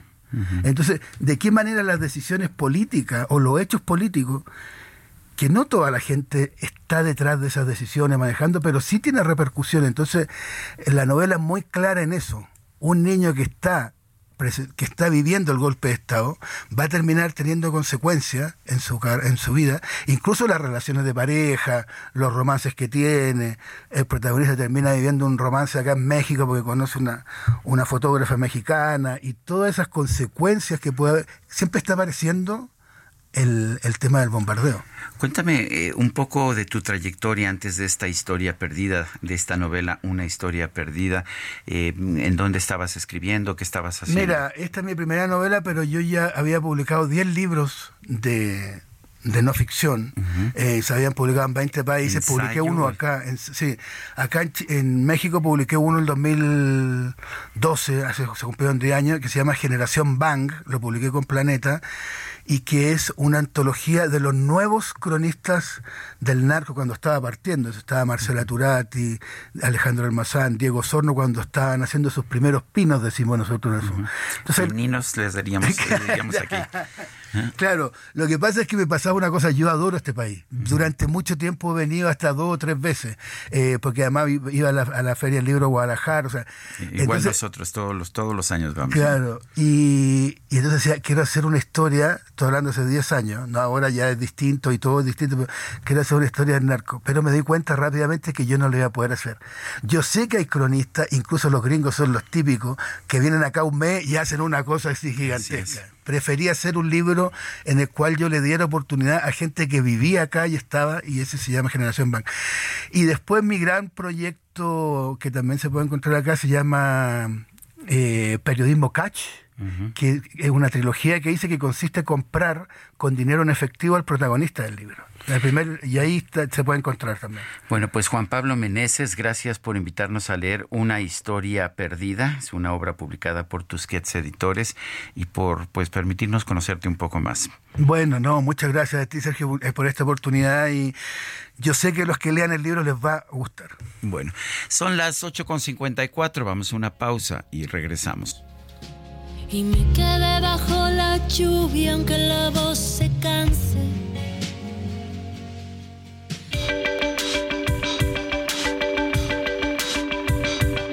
Sergio Sarmiento y Lupita Juárez quieren conocer tu opinión, tus comentarios o simplemente envía un saludo para ser más cálida esta mañana.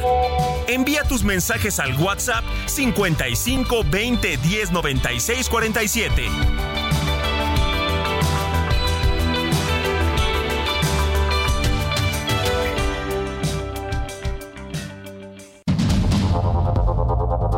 Continuamos con Sergio Sarmiento y Lupita Juárez por el Heraldo Radio.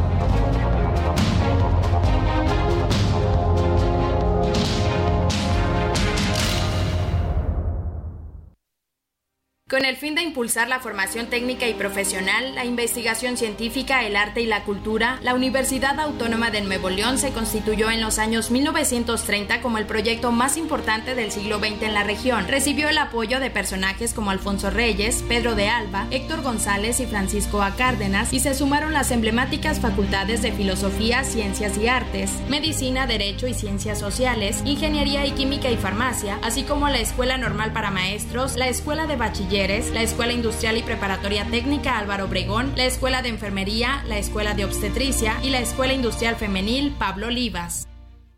Mírame, ya me ves, creyéndome tan fuerte, tan llena de vida, dibujando sonrisas ante las miradas, llevando tanto adentro y mil historias atrapadas. Mírame y hazlo bien, no pienses que estoy loca si ando sola en este rumbo, puedo dar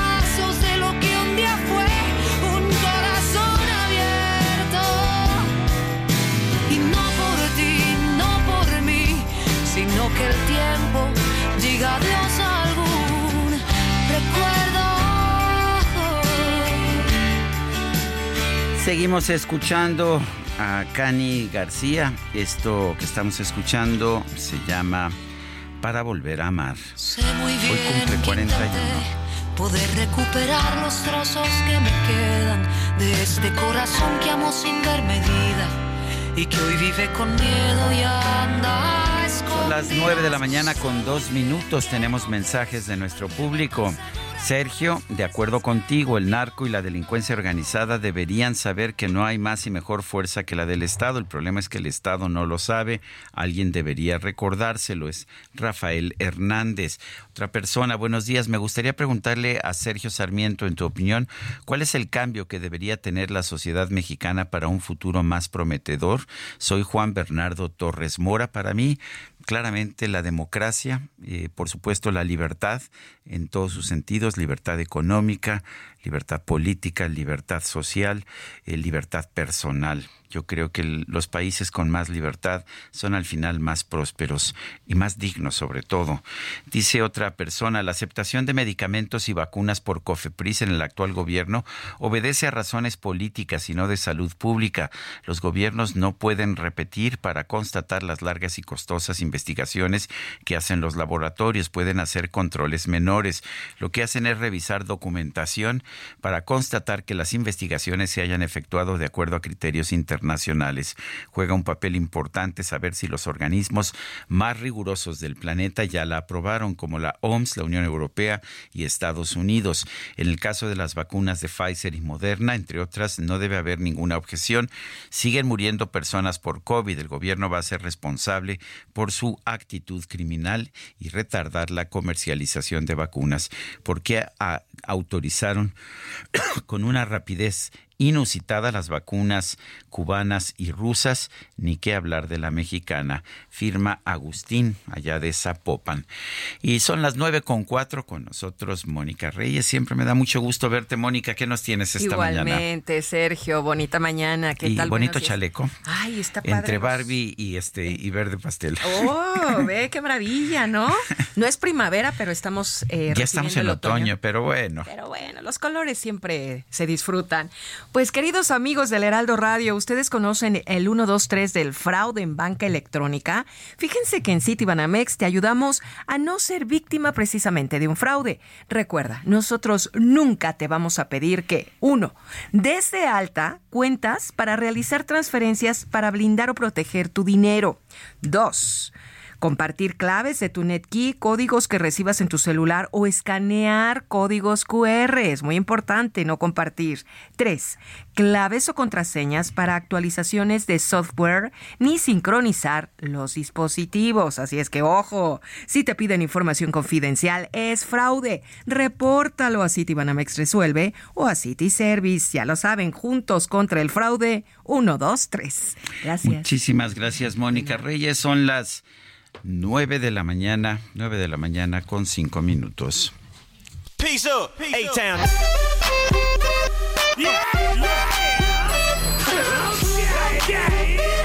Damas y caballeros. La micro deportiva.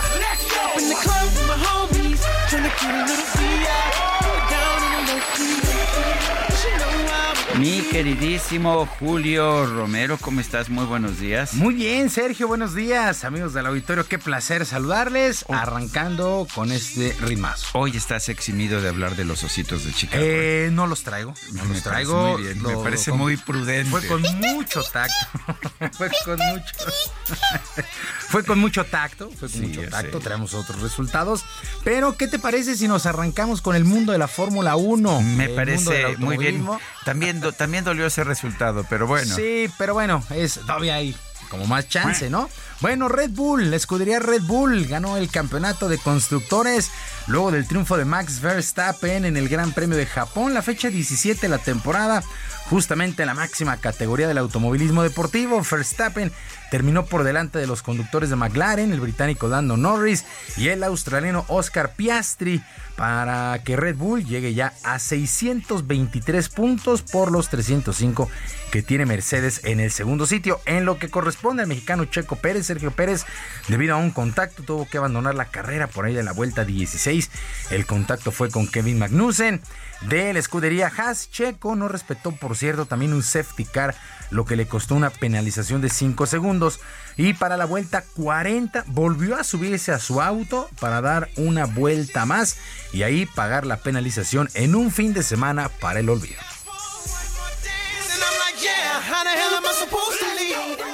Tenía el, auto dañado y era muy difícil seguir en la curva rápida, sabía que lo tenía que intentar en la lenta y cuando me metí eh, ya no tuve más espacio más que, más que tocar a, a Magnussen y fue totalmente mi culpa.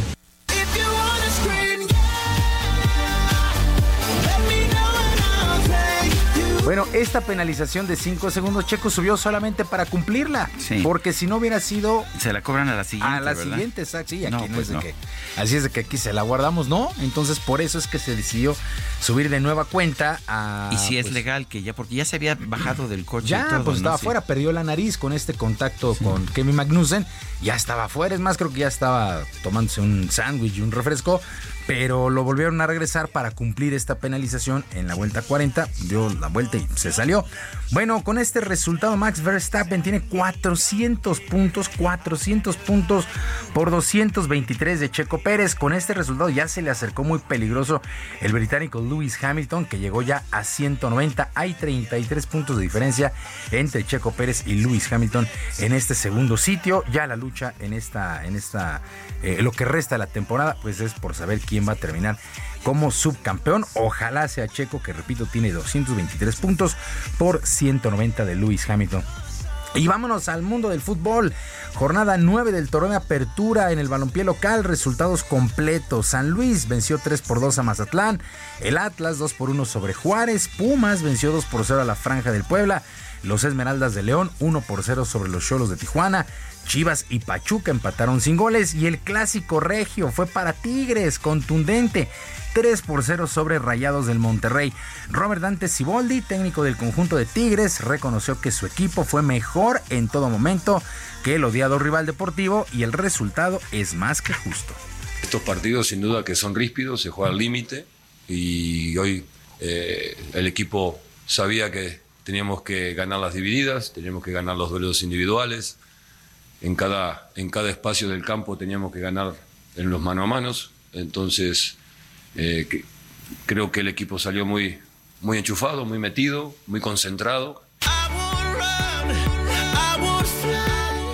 El día de ayer, Toluca empató uno con el América en el estadio Nemesio 10. Con este resultado, el América perdió el liderato de la tabla y el técnico André eh, Jardiné, André Jardiné pidió de manera urgente que se mejore la calendarización, ya que muchos seleccionados regresan lesionados después de participar con sus equipos en las fechas FIFA, como el caso del portero Luis Ángel Malagón y el mediocampista chileno Diego Valdés, que tuvieron que abandonar la cancha.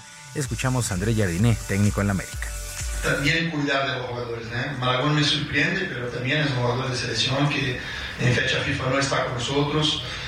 Y hay que pensar, las autoridades tienen que pensar algo, eh, las selecciones tienen que usar el, el, buen censo. Miras bien, Cáceres regresó de una lesión, jugó un partido con nosotros, fue a Uruguay, jugó dos partidos en fecha FIFA, regresó lesionado.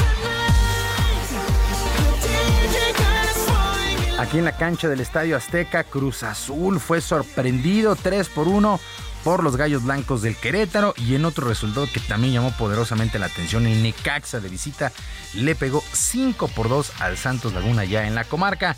De tal manera el top 5 de esta microdeportiva, el San Luis, líder de la competencia, 19 puntos, América 18, Tigres llegó a 17, el equipo de Juárez con 15, lo mismo que el Atlas en el 15, eh, en el quinto sitio, en el quinto sitio con 15 unidades. En lo más destacado del fútbol internacional, el mexicano Santiago Jiménez logró doblete con el Feyenoord, que se impuso 3 por 0 al Ajax en la sexta fecha de la liga en los Países Bajos. El llamado Chaquito llegó ya a 8 anotaciones en 6 juegos. Eh, desgraciadamente el duelo tuvo que ser suspendido en tres ocasiones por lo que, porque la afición arrojó bengalas al terreno de juego y se detuvo al minuto 56. En breve se conocerá cuándo se juega el resto de este compromiso, pero lo va ganando el Feyenoord 3 por 0 sobre el Ajax en el clásico en España. También sexta fecha y el derby madrileño fue para el Atlético. El cuadro colchonero se impuso 3 por 1 al Real Madrid. Betis y Cádiz empataron a uno, mientras que el Barcelona le pegó 3 por 2 al Celta de Vigo. Así las cosas en el balompié europeo. Semana 3 en el fútbol americano de la NFL y el equipo de Arizona le pegó 28 a 16 a los Vaqueros de Dallas. Los Bills de Buffalo 37 a 3 sobre Commanders de Washington en un resultado que este sí es de escándalo, de escándalo en verdad. El equipo de Miami, los Delfines 70 puntos a 20 derrotó a los Broncos de Denver. Qué ofensiva la de Miami y pudieron haber sido más pero simple y sencillamente no quisieron. Miami, tres ganados sin derrota Duelazo de Lazo y los empacadores de Green Bay, 18 a 17 sobre Santos de Nueva Orleans. Nueva Inglaterra, por fin ganó Nueva Inglaterra, 15 a 10 sobre los Jets. Y en un duelo también bien parejo, los Raiders cayeron 23 a 18 ante los acereros de Pittsburgh. Ahí llamará la atención una cuarta y cuatro para los Raiders. Decidieron ir por los tres puntos, confiar en su defensiva. No pudieron detener a Pittsburgh y ganó el compromiso. Para el día de hoy hay dos juegos: 5 con 15, Filadelfia contra Tampa Bay y a las 6 y cuarto Cincinnati contra Carneros. O sea, si van a poner dos juegos, los deberían poner más separados para verlos. Es, es algo que es bien raro, estarás de acuerdo, no acostumbrados a tener dos lunes por la noche más que en la semana 1 pero efectivamente con tiempo de, distancia, pero así se ha decidido. Filadelfia, Tampa Bay 5 con 15, Cincinnati, Carneros 18 15, pues dos lunes por la noche. Pues, tampoco es que nos pongamos tan exigentes, tener dos duelos de NFL en lunes, pues la verdad es que sí llama la atención. Y también llegó a su fin el WTA de la el WTA 1000 de tenis allá en Guadalajara con el triunfo de la favorita, la griega María Zachary, que venció en la final a la estadounidense Caroline Dolhide con parciales de 7-5 y 6-3. Zachary se mostró muy agradecida con el apoyo que recibió por parte de la afición durante este torneo y visiblemente emocionada dedicó el título a su abuelo, quien falleció el año pasado. It's, it's uh, very special. I said it on the court. It's uh, I dedicate it to him. It's been um, it's been you know amazing to build my career with him, and you know I was very very close with him, and I just um, I'm very happy for all my family that you know uh, we achieved that all together. Es algo muy especial para mí, se lo, eh, se lo dediqué a él. Ha sido asombroso construir mi carrera junto a él. fue muy cercana a mí. Estoy muy feliz por toda mi familia. Esto lo logramos juntos. Es lo que declaró María Zacari después de ganar este torneo, exitosísimo torneo allá en Guadalajara. ¿Qué sigue para el tenis de nuestro país? Pues el WTA Finals, que se estará jugando del 29 de octubre al 5 de noviembre allá en Cancún con la presencia de las ocho mejores raquetas del año. Y esto sí, no lo quiero dejar pasar, porque sí, la verdad es que no lo quiero dejar pasar. Pero los Diamondbacks de Arizona vencieron siete carreras por una a los Yankees de Nueva York el día de ayer. Y oficialmente los Yankees están eliminados de los playoffs en las grandes ligas. No, no me culpen. ¿Siguen, teniendo, ¿Siguen teniendo la nómina más grande de todas? Eh, no, ya está por ahí la de los Dodgers, pero sí sigue siendo una de las más altas, pero fracaso otra vez, otra vez para los Yankees de Nueva York, que, repito, oficialmente están fuera, fuera de los playoffs, ya en la recta final de la campaña, par de semanas para que termine la temporada en el béisbol de las grandes ligas, pero yo sé que muchos me están odiando y muchos están llorando al mismo tiempo, pero bueno. Me choca, me choca. Es la, es, la, información que, y hay que darla. Pero bueno. Sergio, amigos del auditorio, la información deportiva este lunes. Les recuerdo nuestras vías de comunicación en ex Twitter, ex Twitter estoy en arroba jromerohb arroba HB, además del barrio deportivo, el barrio deportivo de lunes a viernes a las 7 de la noche, con mucha, mucha diversión, algo por ahí de información, se la va a pasar usted muy bien, créame, en el barrio deportivo a las 7 de la noche, lunes a viernes. Que tengan todos un extraordinario lunes y una mejor semana. Muchas gracias, Julio Romero. Buenos días.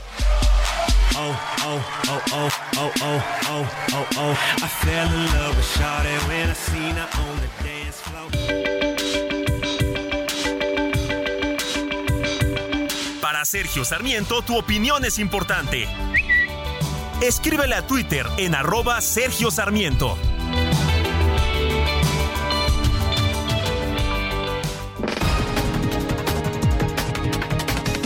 Y vamos, vamos a un resumen de la información. Esta mañana el presidente López Obrador denunció que los medios de comunicación llevan a cabo una estrategia de nado sincronizado para hacer creer que el crimen organizado controla el estado de Chiapas. Y sí pueden ser bases eh, de apoyo que hay en algunas partes del país, porque les entregan despensas o por miedo, porque los amenazan. Pero no es un asunto general, es un asunto muy limitado a una región ya se está atendiendo, ya está la Guardia Nacional pero así, en nado sincronizado, como si eh, dominara el narco en todo Chiapas y en todo México. La Fiscalía General de Sonora informó que esta madrugada se registró un ataque armado contra policías municipales en San Luis Río, Colorado, con un saldo de un agente muerto y tres heridos. En el atentado también perdió la vida el periodista Jesús Gutiérrez Vergara. Un grupo de estudiantes de la Facultad de Filosofía y Letras de la UNAM anunció que va a apoyar las tareas de búsqueda de personas desaparecidas a través de una jornada de distribución masiva de fotografías y fichas de información. En Estados Unidos, el senador demócrata Bob Menéndez fue acusado formalmente de recibir sobornos a cambio de favorecer al gobierno de Egipto de la mafia italiana, Matteo Messina Denaro, jefe de la denominada Cosa Nostra, murió esta madrugada a los 61 años tras padecer cáncer de colon. Y en España, miles de personas protestaron en las calles de Madrid en contra de los supuestos planes del presidente del gobierno Pedro Sánchez de otorgar amnistía a los separatistas catalanes.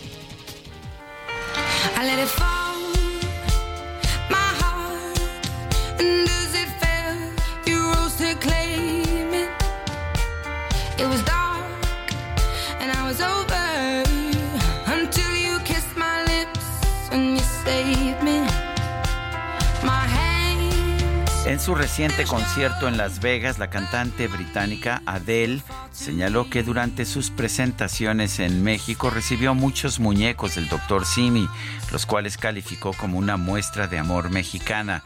Destacó que estos peluches son fabricados por personas con discapacidad y pidió a sus fanáticos que le arrojen los Dr. Simi que lleven a sus conciertos, siempre y cuando no le peguen en la cabeza.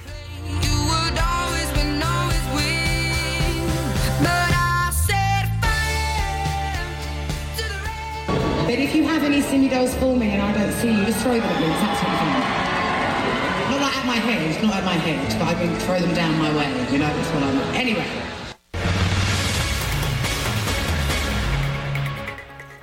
Son las 9 de la mañana con 20 minutos. Vamos con Alberto García. Nos tiene información. Adelante, Alberto. Buenos días, Lupita, Sergio. Muy contentos abriendo la semana y con una pregunta para todos nuestros amigos que escuchan El Heraldo Radio. ¿Están listos para estrenar? Descubran ya la nueva BYD Yuan Plus, la mejor SUV 100% eléctrica que Liverpool trae para ustedes. Llévensela con una tasa desde 0% y 0% de comisión por apertura pagando con su crédito Santander. No esperen más por su auto. Contamos con disponibilidad inmediata. Visítenos en su distribuidor BYD Liverpool más cercano. Estamos en Perisur, Galerías Insurgentes, Galerías Cuapa, Plaza Satélite y Galerías Atizapán. Gracias por dejarnos ser parte de su vida. Vigencia del 1 al 30 de septiembre de 2023. CAT promedio 19.7% sin IVA. Tasa del 0% aplica con 40% de enganche a un plazo de 12 meses. Válido al pagar con su crédito Santander. Consulten términos y condiciones en liverpool.com.mx. Muchas gracias Alberto García y vamos ahora a las calles de la Ciudad de México. Israel Lorenzana, adelante, ¿qué nos tienes? Sergio, muchísimas gracias. Información vial para nuestros amigos que se desplazan a través del circuito interior. Lo hemos recorrido desde Marina Nacional hasta la zona de la raza y la circulación en términos generales aceptable. Algunos asentamientos precisamente a la incorporación de Avenida de los 100 metros, pero nada para abandonar esta arteria. Esto con dirección hacia la zona del aeropuerto capitalino. El sentido opuesto sin ningún problema, asentamientos a partir de la zona de la raza y con dirección hacia San Cosme, carriles centrales, hay que anticipar su paso o bien utilizar el eje 1 poniente guerrero con dirección hacia el Paseo de la Reforma. Sergio, información que te tengo. Muchas gracias, muchas gracias Israel. Son las 9 de la mañana con 22 minutos. Y bueno, pues uh, en información internacional, eh, déjeme decirle que ha fallecido el expresidente italiano Giorgio Napolitano. Giorgio Napolitano fue un líder de la izquierda italiana que ayudó a guiar a su país a través de una crisis de deuda en 2011. Murió a los 98 años, según se informó este viernes pasado.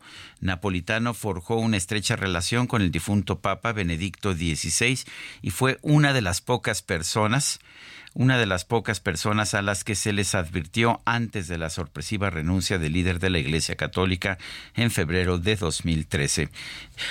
El despacho de la primera ministra, Giorgia Meloni, confirmó la noticia y expresó las condolencias del gobierno italiano a la familia de Napolitano.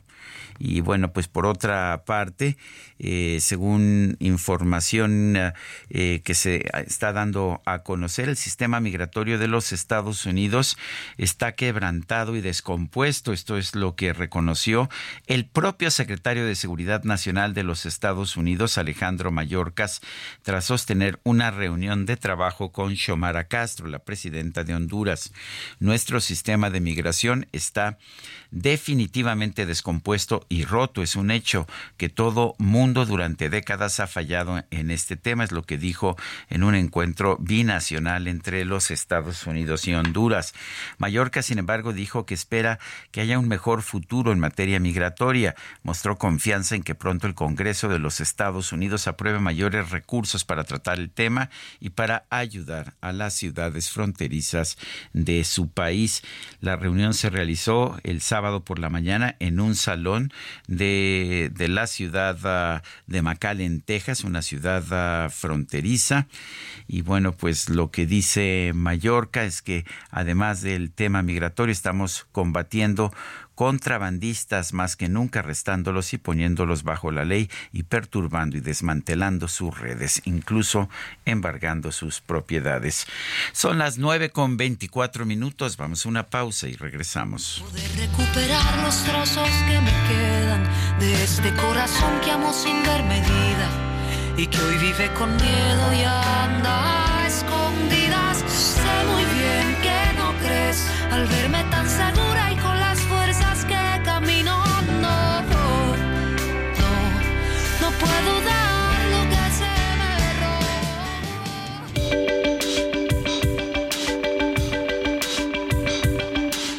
Sergio Sarmiento y Lupita Juárez quieren conocer tu opinión, tus comentarios o simplemente envía un saludo para hacer más cálida esta mañana. Envía tus mensajes al WhatsApp 55 20 10 96 47.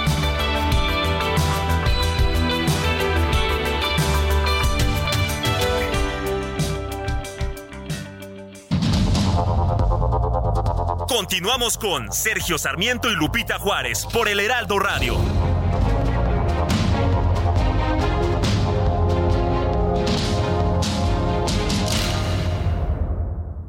Durante Fiatstrena damos el grito con increíbles promociones. Enganche desde 10%, descuento de hasta 30 mil pesos, más tasa de 7.99%. Septiembre es de Fiatstrena, la gama italiana más accesible que nunca. Válido al 2 de octubre. CAT 31.9% informativo. Consulta fiat.com.mx. Gastrolab. Historia, recetas, materia prima y un sinfín de cosas que a todos nos interesan.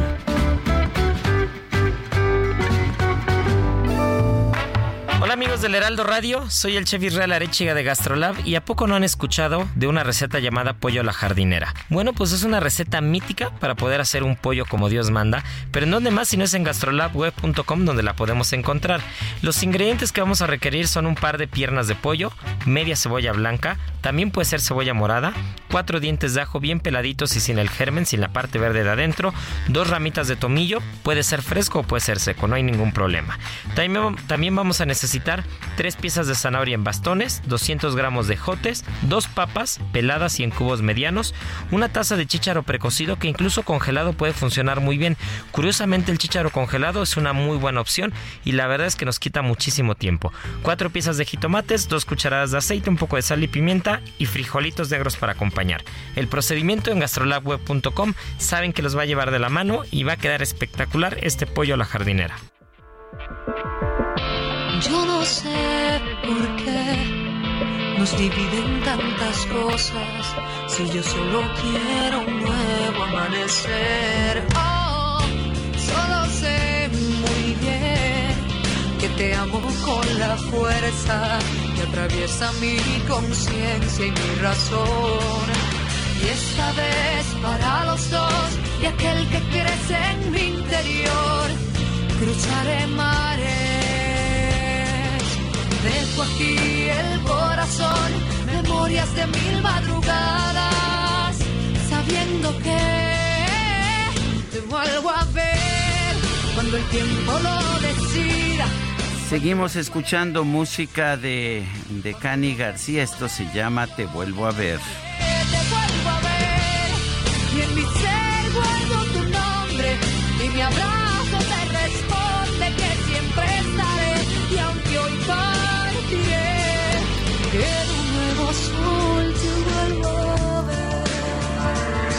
Son las 9 con 33 minutos. Las autoridades eclesiásticas denunciaron en un comunicado el estado de violencia que se vive en San Cristóbal de las Casas, en Chiapas.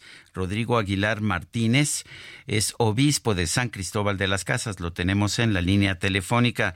Monseñor, gracias por tomar nuestra llamada. ¿Qué tan preocupados debemos estar? El presidente de la República dijo esta mañana, pues que no hay motivo de preocupación, que esto es un problema que que se ubica nada más en un pequeño, en una pequeña parte de Chiapas y que ya está mandando la Guardia Nacional para resolver, resolver el tema. ¿Cómo le están viendo ustedes allá en Chiapas? Pues esperemos que llegue eh, la presencia que pueda llevar a controlar la situación, que no solamente es en Comala- Comalapa, eh, Chicomucelo, sino también en otras poblaciones, Motocintla, eh, la sierra en la parte sur del estado de Chiapas. Eh, entonces, ¿sí están ustedes sintiendo una situación más complicada de la que ve el presidente? No podría meterme yo a esa comparación. Vemos una situación difícil, muy riesgosa de muerte. ¿Cómo, se está, cómo se está eh, manifestando esto en la sociedad? Me sorprendió ver que había grupos en una comunidad que recibieron el ingreso de una caravana de camionetas del crimen organizado con aplausos. ¿Los ven como algún tipo de liberación? Son los que están siendo promovidos para que aplaudan. Pero estos que entran, pues quieren dominar y, las consecuencias son de mucha inseguridad, mucho temor entre la ciudadanía. El, el, ¿Usted siente ese temor? ¿Ese temor se lo comunican directamente las personas? Sí. Ordinariamente las calles están vacías en el día, mucho más en la noche. Ahora, esta situación es de aparente alegría por algunas personas, pero de miedo de parte de otras. El, el, ¿Ve usted alguna solución? ¿Ve usted que alguna estrategia pueda funcionar? Quizás abrazos en vez de balazos. Que en verdad sea abrazos para todos, no nada más para algunas personas. Mm. O sea, la paz auténtica tiene que brotar del corazón de todas las personas no de imponerse unos contra otros. Aquí está siendo una guerra de grupos para dominar la región. Una guerra de grupos para dominar la región. ¿Se están generando bajas? Está, ¿Estamos viendo, eh, no sé, asesinatos como, como resultado? Parece ser que sí empieza a haber ya algunas bajas. Eh, no queda claro, pero de momento es eh, guerra entre grupos, cárteles, para ver quién domina la región. Ha habido cierta prevalencia de unos y otros en comunidades, pero tal parece que lo que quieren definir es quién tiene la supremacía. Bueno, exactamente qué dice qué dice este comunicado que dieron a conocer pues ya lo está dando usted. Bueno. Lo está recibiendo. Bueno, pues le, agradezco que haya conversado conmigo esta mañana. Le mando un fuerte abrazo, monseñor, y espero que todo, que todo empiece a mejorar. Ojalá que así sea. Buen día. Son las 9 de la mañana con 37 minutos. Manpower Group presentó los resultados de su encuesta de expectativas de empleo del cuarto trimestre del 2023. Pronostica que se van a generar alrededor de 300 mil empleos formales en este trimestre, apenas en este trimestre. Fernando Bermúdez es director de Relaciones Corporativas de Manpower Group. Fernando Bermúdez, gracias por tomar nuestra llamada. Eh, cuenta eh, eh cuéntenos exactamente que, si esta cifra de 300 mil empleos en un trimestre es buena, es mala, ¿cómo la están viendo? Sí, hola, buenos días Sergio y muchas gracias por la invitación. Eh, efectivamente, eh, tenemos una expectativa de unos 300.000 nuevos empleos en el último trimestre. Es una buena cifra, considerando que al final de año va a contribuir con que acabemos con entre 700 y 750 mil nuevos empleos durante todo 2023 y comparado con lo que fue el año pasado, pues estamos hablando más o menos de una cifra similar, es decir, estamos manteniendo un ritmo de crecimiento estable. Eh, relativamente hablando, ¿no? O sea, es, es estable, eh, parece bastante, ¿no? 300 mil en apenas tres meses para una economía como la mexicana. Parecería que eh, anualmente esto significaría más de un millón, pero ¿qué opinan ustedes? No, ¿sabes qué pasa? Que aquí hay que tener en cuenta el periodo del año ¿no? en el que estamos entrando. Justo el último año, el último trimestre, perdona, eh, tienes el peak season, la temporada alta de muchas industrias, sobre todo que tiene que ver con comercio, consumo, gran consumo. eh, y son periodos en los que se necesitan mucho, muchos empleados para poder atender esta, este pico de temporada. También está el fin de año, que como sabes se incrementa mucho el consumo y el gasto y por lo tanto empresas eh, contratan muchas personas para poder atender eh, a esta demanda. ¿no? Entonces sí corresponde con el, con el periodo del año en el que estamos entrando. Mm, bueno, el, uh, ¿cómo ven ustedes la situación para el futuro, para el 2024? Pues mira, 2024 es un año que se trae, por un lado, eh, digamos, una promesa de oportunidades que tiene que ver con el nearshoring. Hemos oído hablar mucho del nearshoring durante este año y, 2024-2025 serán dos años donde se tengan que materializar esas, oportunidades y por lo tanto tendría que eh, también ser una fuente de generación de empleo, sin duda, ¿no? Eh, sin embargo, sabemos que es un año en el que habrá, pues, elecciones, también hay cierta incertidumbre desde el punto de vista económico, ¿no? Con Estados Unidos y Europa. Entonces tenemos que ser también de alguna manera cautelosos eh, en cuanto a lo que esos fenómenos globales puedan afectarnos. Eh, eh, bueno, entonces ah, finalmente el 2024 sigue estando, digamos, en, un interrogante. Este 2023 parece que cerramos, ah, parece que cerramos bien. ¿Cómo ven ustedes el presupuesto para el 2024? Pues fíjate que también el presupuesto trae algunos retos, ¿no? El, anuncio que han hecho, sobre todo en gasto público, eh, siempre acaba afectando de alguna manera ¿no? Eh, la economía. Eh, de todos modos, en diciembre de este año presentaremos un nuevo reporte de, de, LEOS, de nuestro estudio, donde nos dará las previsiones del primer trimestre del 2024. Ahí podremos ver un poco más cómo esta, esto puede estar afectando y cómo las empresas lo estarán viendo para, para inicios del año que viene. Bueno, pues yo quiero yo quiero agradecerle, don Fernando Bermúdez, director de Relaciones Corporativas de Manpower Group, el haber conversado con nosotros esta mañana. Muchas gracias a ti, Sergio. Un saludo. Gracias. Y en el marco del Día Mundial del Pulmón, especialistas en salud hacen un llamado a, ver los retos y complejidades que atraviesan las personas que viven con asma ante un futuro en donde el cambio climático puede incidir en incrementar la gravedad de este padecimiento. El doctor Said Arablin es médico especialista en inmunología. Eh, doctor Said Arablin, gracias por conversar con nosotros. Cuéntenos qué tiene que ver el, calentamiento climático, el calentamiento global con las, enfermedades de carácter ah, respiratorio. Hola, ¿qué tal? Muy buenos días. Muchísimas gracias por la invitación y, agradezco mucho el espacio para poder hablar de este tema, que como bien mencionas es súper importante, dado que eh, estas enfermedades cada vez van en incremento.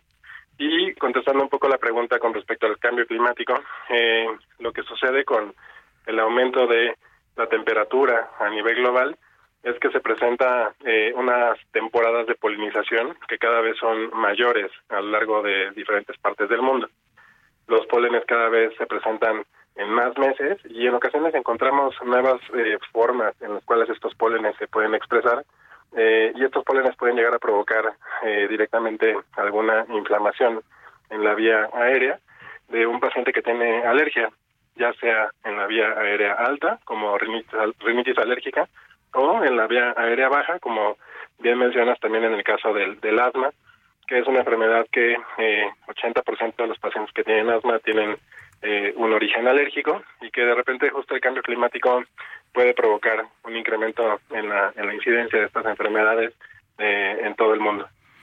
entonces sería por cuestión de polen, el, el, esa sería la razón de, de este tipo de problema. Es, es multifactorial, digo, el polen es una de ellas, la otra es la misma contaminación, que sabemos que los agentes contaminantes eh, de por sí pueden llegar a provocar también un incremento en la sensibilización que tienen los pacientes con, con esta inflamación en la vía aérea. Entonces eh, se va juntando diferentes factores eh, a, los ya que a los que ya conocíamos como los factores asociados a la genética, a los factores este, ambientales, ahora también se junta la parte de contaminación y de este sobrecalentamiento que está teniendo a nivel global.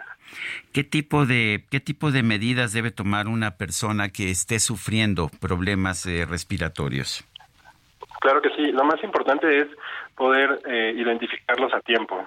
Si un paciente, un niño, un adulto está teniendo síntomas que se presentan de forma recurrente, mucha congestión en la nariz, mucho escurrimiento nasal. En el caso del asma, que hoy es el Día Mundial del Pulmón, eh, y vale la pena mucho hablar de asma porque es una enfermedad que afecta a más de 340 millones en el mundo. Si un, paciente tiene tos de forma crónica, que no mejora con los tratamientos habituales que a lo mejor su médico de primer contacto les está dando, eh, vale la pena acudir con un especialista eh, para poder identificar si es que se trata de algún tipo de estas enfermedades, porque el tratamiento es diferente a lo que normalmente se piensa. En este caso no son cuestiones infecciosas, en este caso los jarabes para la tos, eh, los antibióticos no funcionan y el tratamiento que se debe recibir es un tratamiento para ayudar a desinflamar las vías aéreas. Y afortunadamente actualmente tenemos ya diferentes medidas, tanto preventivas como de tratamiento, que pueden ayudarle a estos pacientes en sus diferentes formas de gravedad. Aún en los pacientes más graves, ya existen también medicamentos que pueden funcionar para poder disminuir esta inflamación. Bueno, entonces hay medicamentos y en la parte preventiva, ¿qué, qué tendría que hacer la persona que tuviera este tipo de afecciones? Sí, eh, es bien interesante que muchos de los pacientes que son alérgicos, después de que, eh, bueno, cuando inició la pandemia, cuando estábamos todos con el cubrebocas, eh, tuvieron una disminución en sus síntomas y una vez que bajamos un poco estas medidas de protección, este año hemos visto un incremento mucho de los síntomas de estos de estos eh, pacientes. Entonces, sí eh, vale la pena monitorizar los niveles eh, pues de contaminación, los niveles de polinización. Hay una red del medio ambiente que se llama REMA de la UNAM que emite diferentes estaciones de monitoreo que dan recomendaciones acerca de cómo se encuentran los diferentes pólenes en, la ciudad y en otras eh, ciudades del país. Eh, así como checamos de repente cómo está la contaminación, también podríamos identificar estos niveles de polinización, porque cuando salgamos vale la pena en ocasiones, si, si esto lo amerita, incluso utilizar el cubrebocas eh, para poder como, evitar este, este tipo de contacto con cuando las concentraciones de polen son muy estrechas y sobre todo si sabemos que somos alérgicos a ese tipo de polen. Y, bueno, eh, evitar la automedicación. La automedicación definitivamente muchas veces nos lleva a retrasos en el diagnóstico. Un paciente que tiene asma en ocasiones puede llegar a pasar hasta años sin que reciba una atención adecuada. Bueno, pues yo quiero agradecerle, doctor Said Arablín, eh, o Arablin, no sé cómo pronuncia su apellido. Es, es Arablín, Arablín. Arablín, doctor Said Arablín, médico especialista en inmunología. Gracias por ayudarnos a comprender estas enfermedades ah, pulmonares eh, que pueden ser asmáticas. Me parece que son distintas de, de otras que conocemos, pero gracias, gracias por ayudarnos a entender. Al contrario, muchísimas gracias por el espacio y saludos a todos. Bueno, y usted sabe que nosotros en este, pues en este informativo siempre tratamos de informarle también a usted de, de temas que tienen que ver con la salud. Consideramos que pues la gente siempre está buscando cómo, cómo tener una mejor salud y por eso pensamos que, que debe que, que debe que, que debemos informarle a la gente de qué medidas puede tomar precisamente para conservar para conservar su salud. Son las ah, nueve de la mañana con 47 minutos. El dirigente nacional de Movimiento Ciudadano, Dante Delgado, afirmó que el próximo 20 de enero del 2024 el partido definirá quién será su candidato presidencial. Sí, se van a esperar hasta enero del 2024. Jorge Almaquio nos tiene el reporte. Adelante, Jorge. Jorge. Gracias, Sergio amigos. Así es, será el 20 de enero del 2024 cuando Movimiento Ciudadano defina a quien será su candidato presidencial, informó su dirigente nacional Dante Delgado. Delgado Ranauro precisó que hay tiempo suficiente para realizar la definición en tanto que la próxima semana, el 29 de septiembre, MC aprobará y emitirá la convocatoria interna que permita a los aspirantes registrar su candidatura, no solo para la presidencia, también para los nueve estados de la República que renovarán a su gobernador. Y que nos dará oportunidad de que se puedan registrar las y los aspirantes a los diferentes cargos y además iniciar en términos de la ley a partir del 20 de noviembre precampañas precampañas que duran en términos también de la ley 60 días. Y después de esos 60 días de precampaña, Movimiento Ciudadano tendrá seguramente el día 20 de enero la Asamblea Electoral Nacional, donde se nominará a la candidatura presidencial. Dante Delgado, quien resaltó que la campaña proselitista comenzará hasta el 3 de marzo del año próximo, descartó en un principio que MC tenga un candidato único, por lo que indicó que quien reúna los requisitos que aprueben en MC podrán inscribirse en el proceso interno. No, eh, eh, podrán eh, participar las personas que reúnan requisitos que establece la convocatoria y ya las precandidaturas tendrán que acreditar también. Sergio, comentar también que Alejandro Moreno, presidente del Partido Revolucionario Institucional, salió en defensa de Xochitl Gálvez y ratificó todo el apoyo y respaldo del priismo a la responsable de la construcción del Frente Amplio por México. Al encabezar la toma de protesta e instalación del nuevo Consejo Político Estatal del PRI en Michoacán, Moreno Cárdenas dijo que no van a doblar a Xochitl porque además es una mujer firme, fuerte y trabajadora. Señaló que en Morena están que tiemblan porque están caminando y van avanzando. Agregó que Xochitl Gálvez tiene el respaldo de todos, ya que representa la nueva esperanza, la certeza de un México mejor. Acompañado por el coordinador de los diputados federales del PRI, Rubén Moreira, el secretario técnico del Consejo Político Nacional, Pablo Angulo, y el dirigente del Comité Directivo Estatal en la entidad, Memo Valencia, pidió a los priistas construir en equipo, impulsar la unidad y trabajar por Michoacán y por México, porque auguró que vendrán más ataques contra el Frente Amplio por México. Sergio, amigos, ese reporte que les tengo. Muy bien, muchas gracias, Jorge. Son las 9 de la mañana con 50 minutos. Vamos a un resumen de la información más importante. El presidente Andrés Manuel López Obrador reveló que el empresario Alonso Ancira, dueño de Altos Hornos de México, dejó de pagar a Pemex la reparación del daño por el caso agronitrogenados. Le propusimos de que firmara y dejara la empresa a una nueva compañía, la Cerera, seria, responsable, y que si él entregaba formalmente la empresa, que la verdad, por las deudas que tiene, sin recibir nada, saldría ganando. Por otro lado, el presidente aseguró que a más tardar en diciembre se va a presentar la actualización del censo de personas desaparecidas en México. Estamos eh, llevando a cabo un censo, una revisión casa por casa, hablando con familiares para tener muy claro qué está pasando, eh, cómo podemos eh, seguir identificando a más personas con vida. Está trabajando en eso todo el gobierno. Ya vamos a tener un informe para ustedes y desde luego para los familiares. Creo que a más tardar en diciembre. Carlos Torres Piña, secretario de Gobierno de Michoacán, explicó en este espacio que la alcaldesa de Cotija, Michoacán, Yolanda Sánchez Figueroa, quien fue secuestrada en el estado de Jalisco, no reportó haber recibido amenazas. Eh, hemos estado atendiendo las inquietudes que hay en esa zona, pero nunca se nos solicitó alguna atención en particular, porque pues, finalmente lo que conocemos de ella, pues no, no, no tenía ningún conflicto con nadie, solo estaba al frente de esta responsabilidad como alcaldesa del municipio de Cotija. Un informe presentado ante el Consejo de Derechos Humanos de la ONU reveló que las fuerzas rusas siguen cometiendo crímenes de guerra en Ucrania, con ataques contra civiles, torturas, violencia sexual y ataques a infraestructuras energéticas. El presidente de Ucrania, Volodymyr Zelensky, informó que su país ya recibió los tanques Abrams que envió el gobierno de los Estados Unidos para reforzar sus brigadas.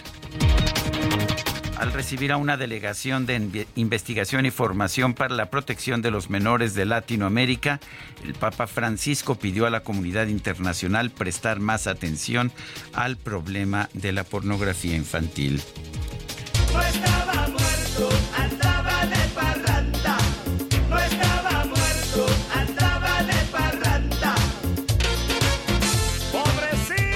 En Italia se dio a conocer la historia de un hombre llamado Adamo Guerra, quien en 2013 desapareció tras dejar varias cartas de despedida para sus seres queridos. Esto hizo creer a su familia que se trataba de un suicidio. Sin embargo, la semana pasada Adamo fue captado por las cámaras de un programa de televisión en Grecia, lo cual ayudó a su ex esposa Rafaela a descubrir que este llevaba más de 10 años viviendo con una nueva identidad en ese país.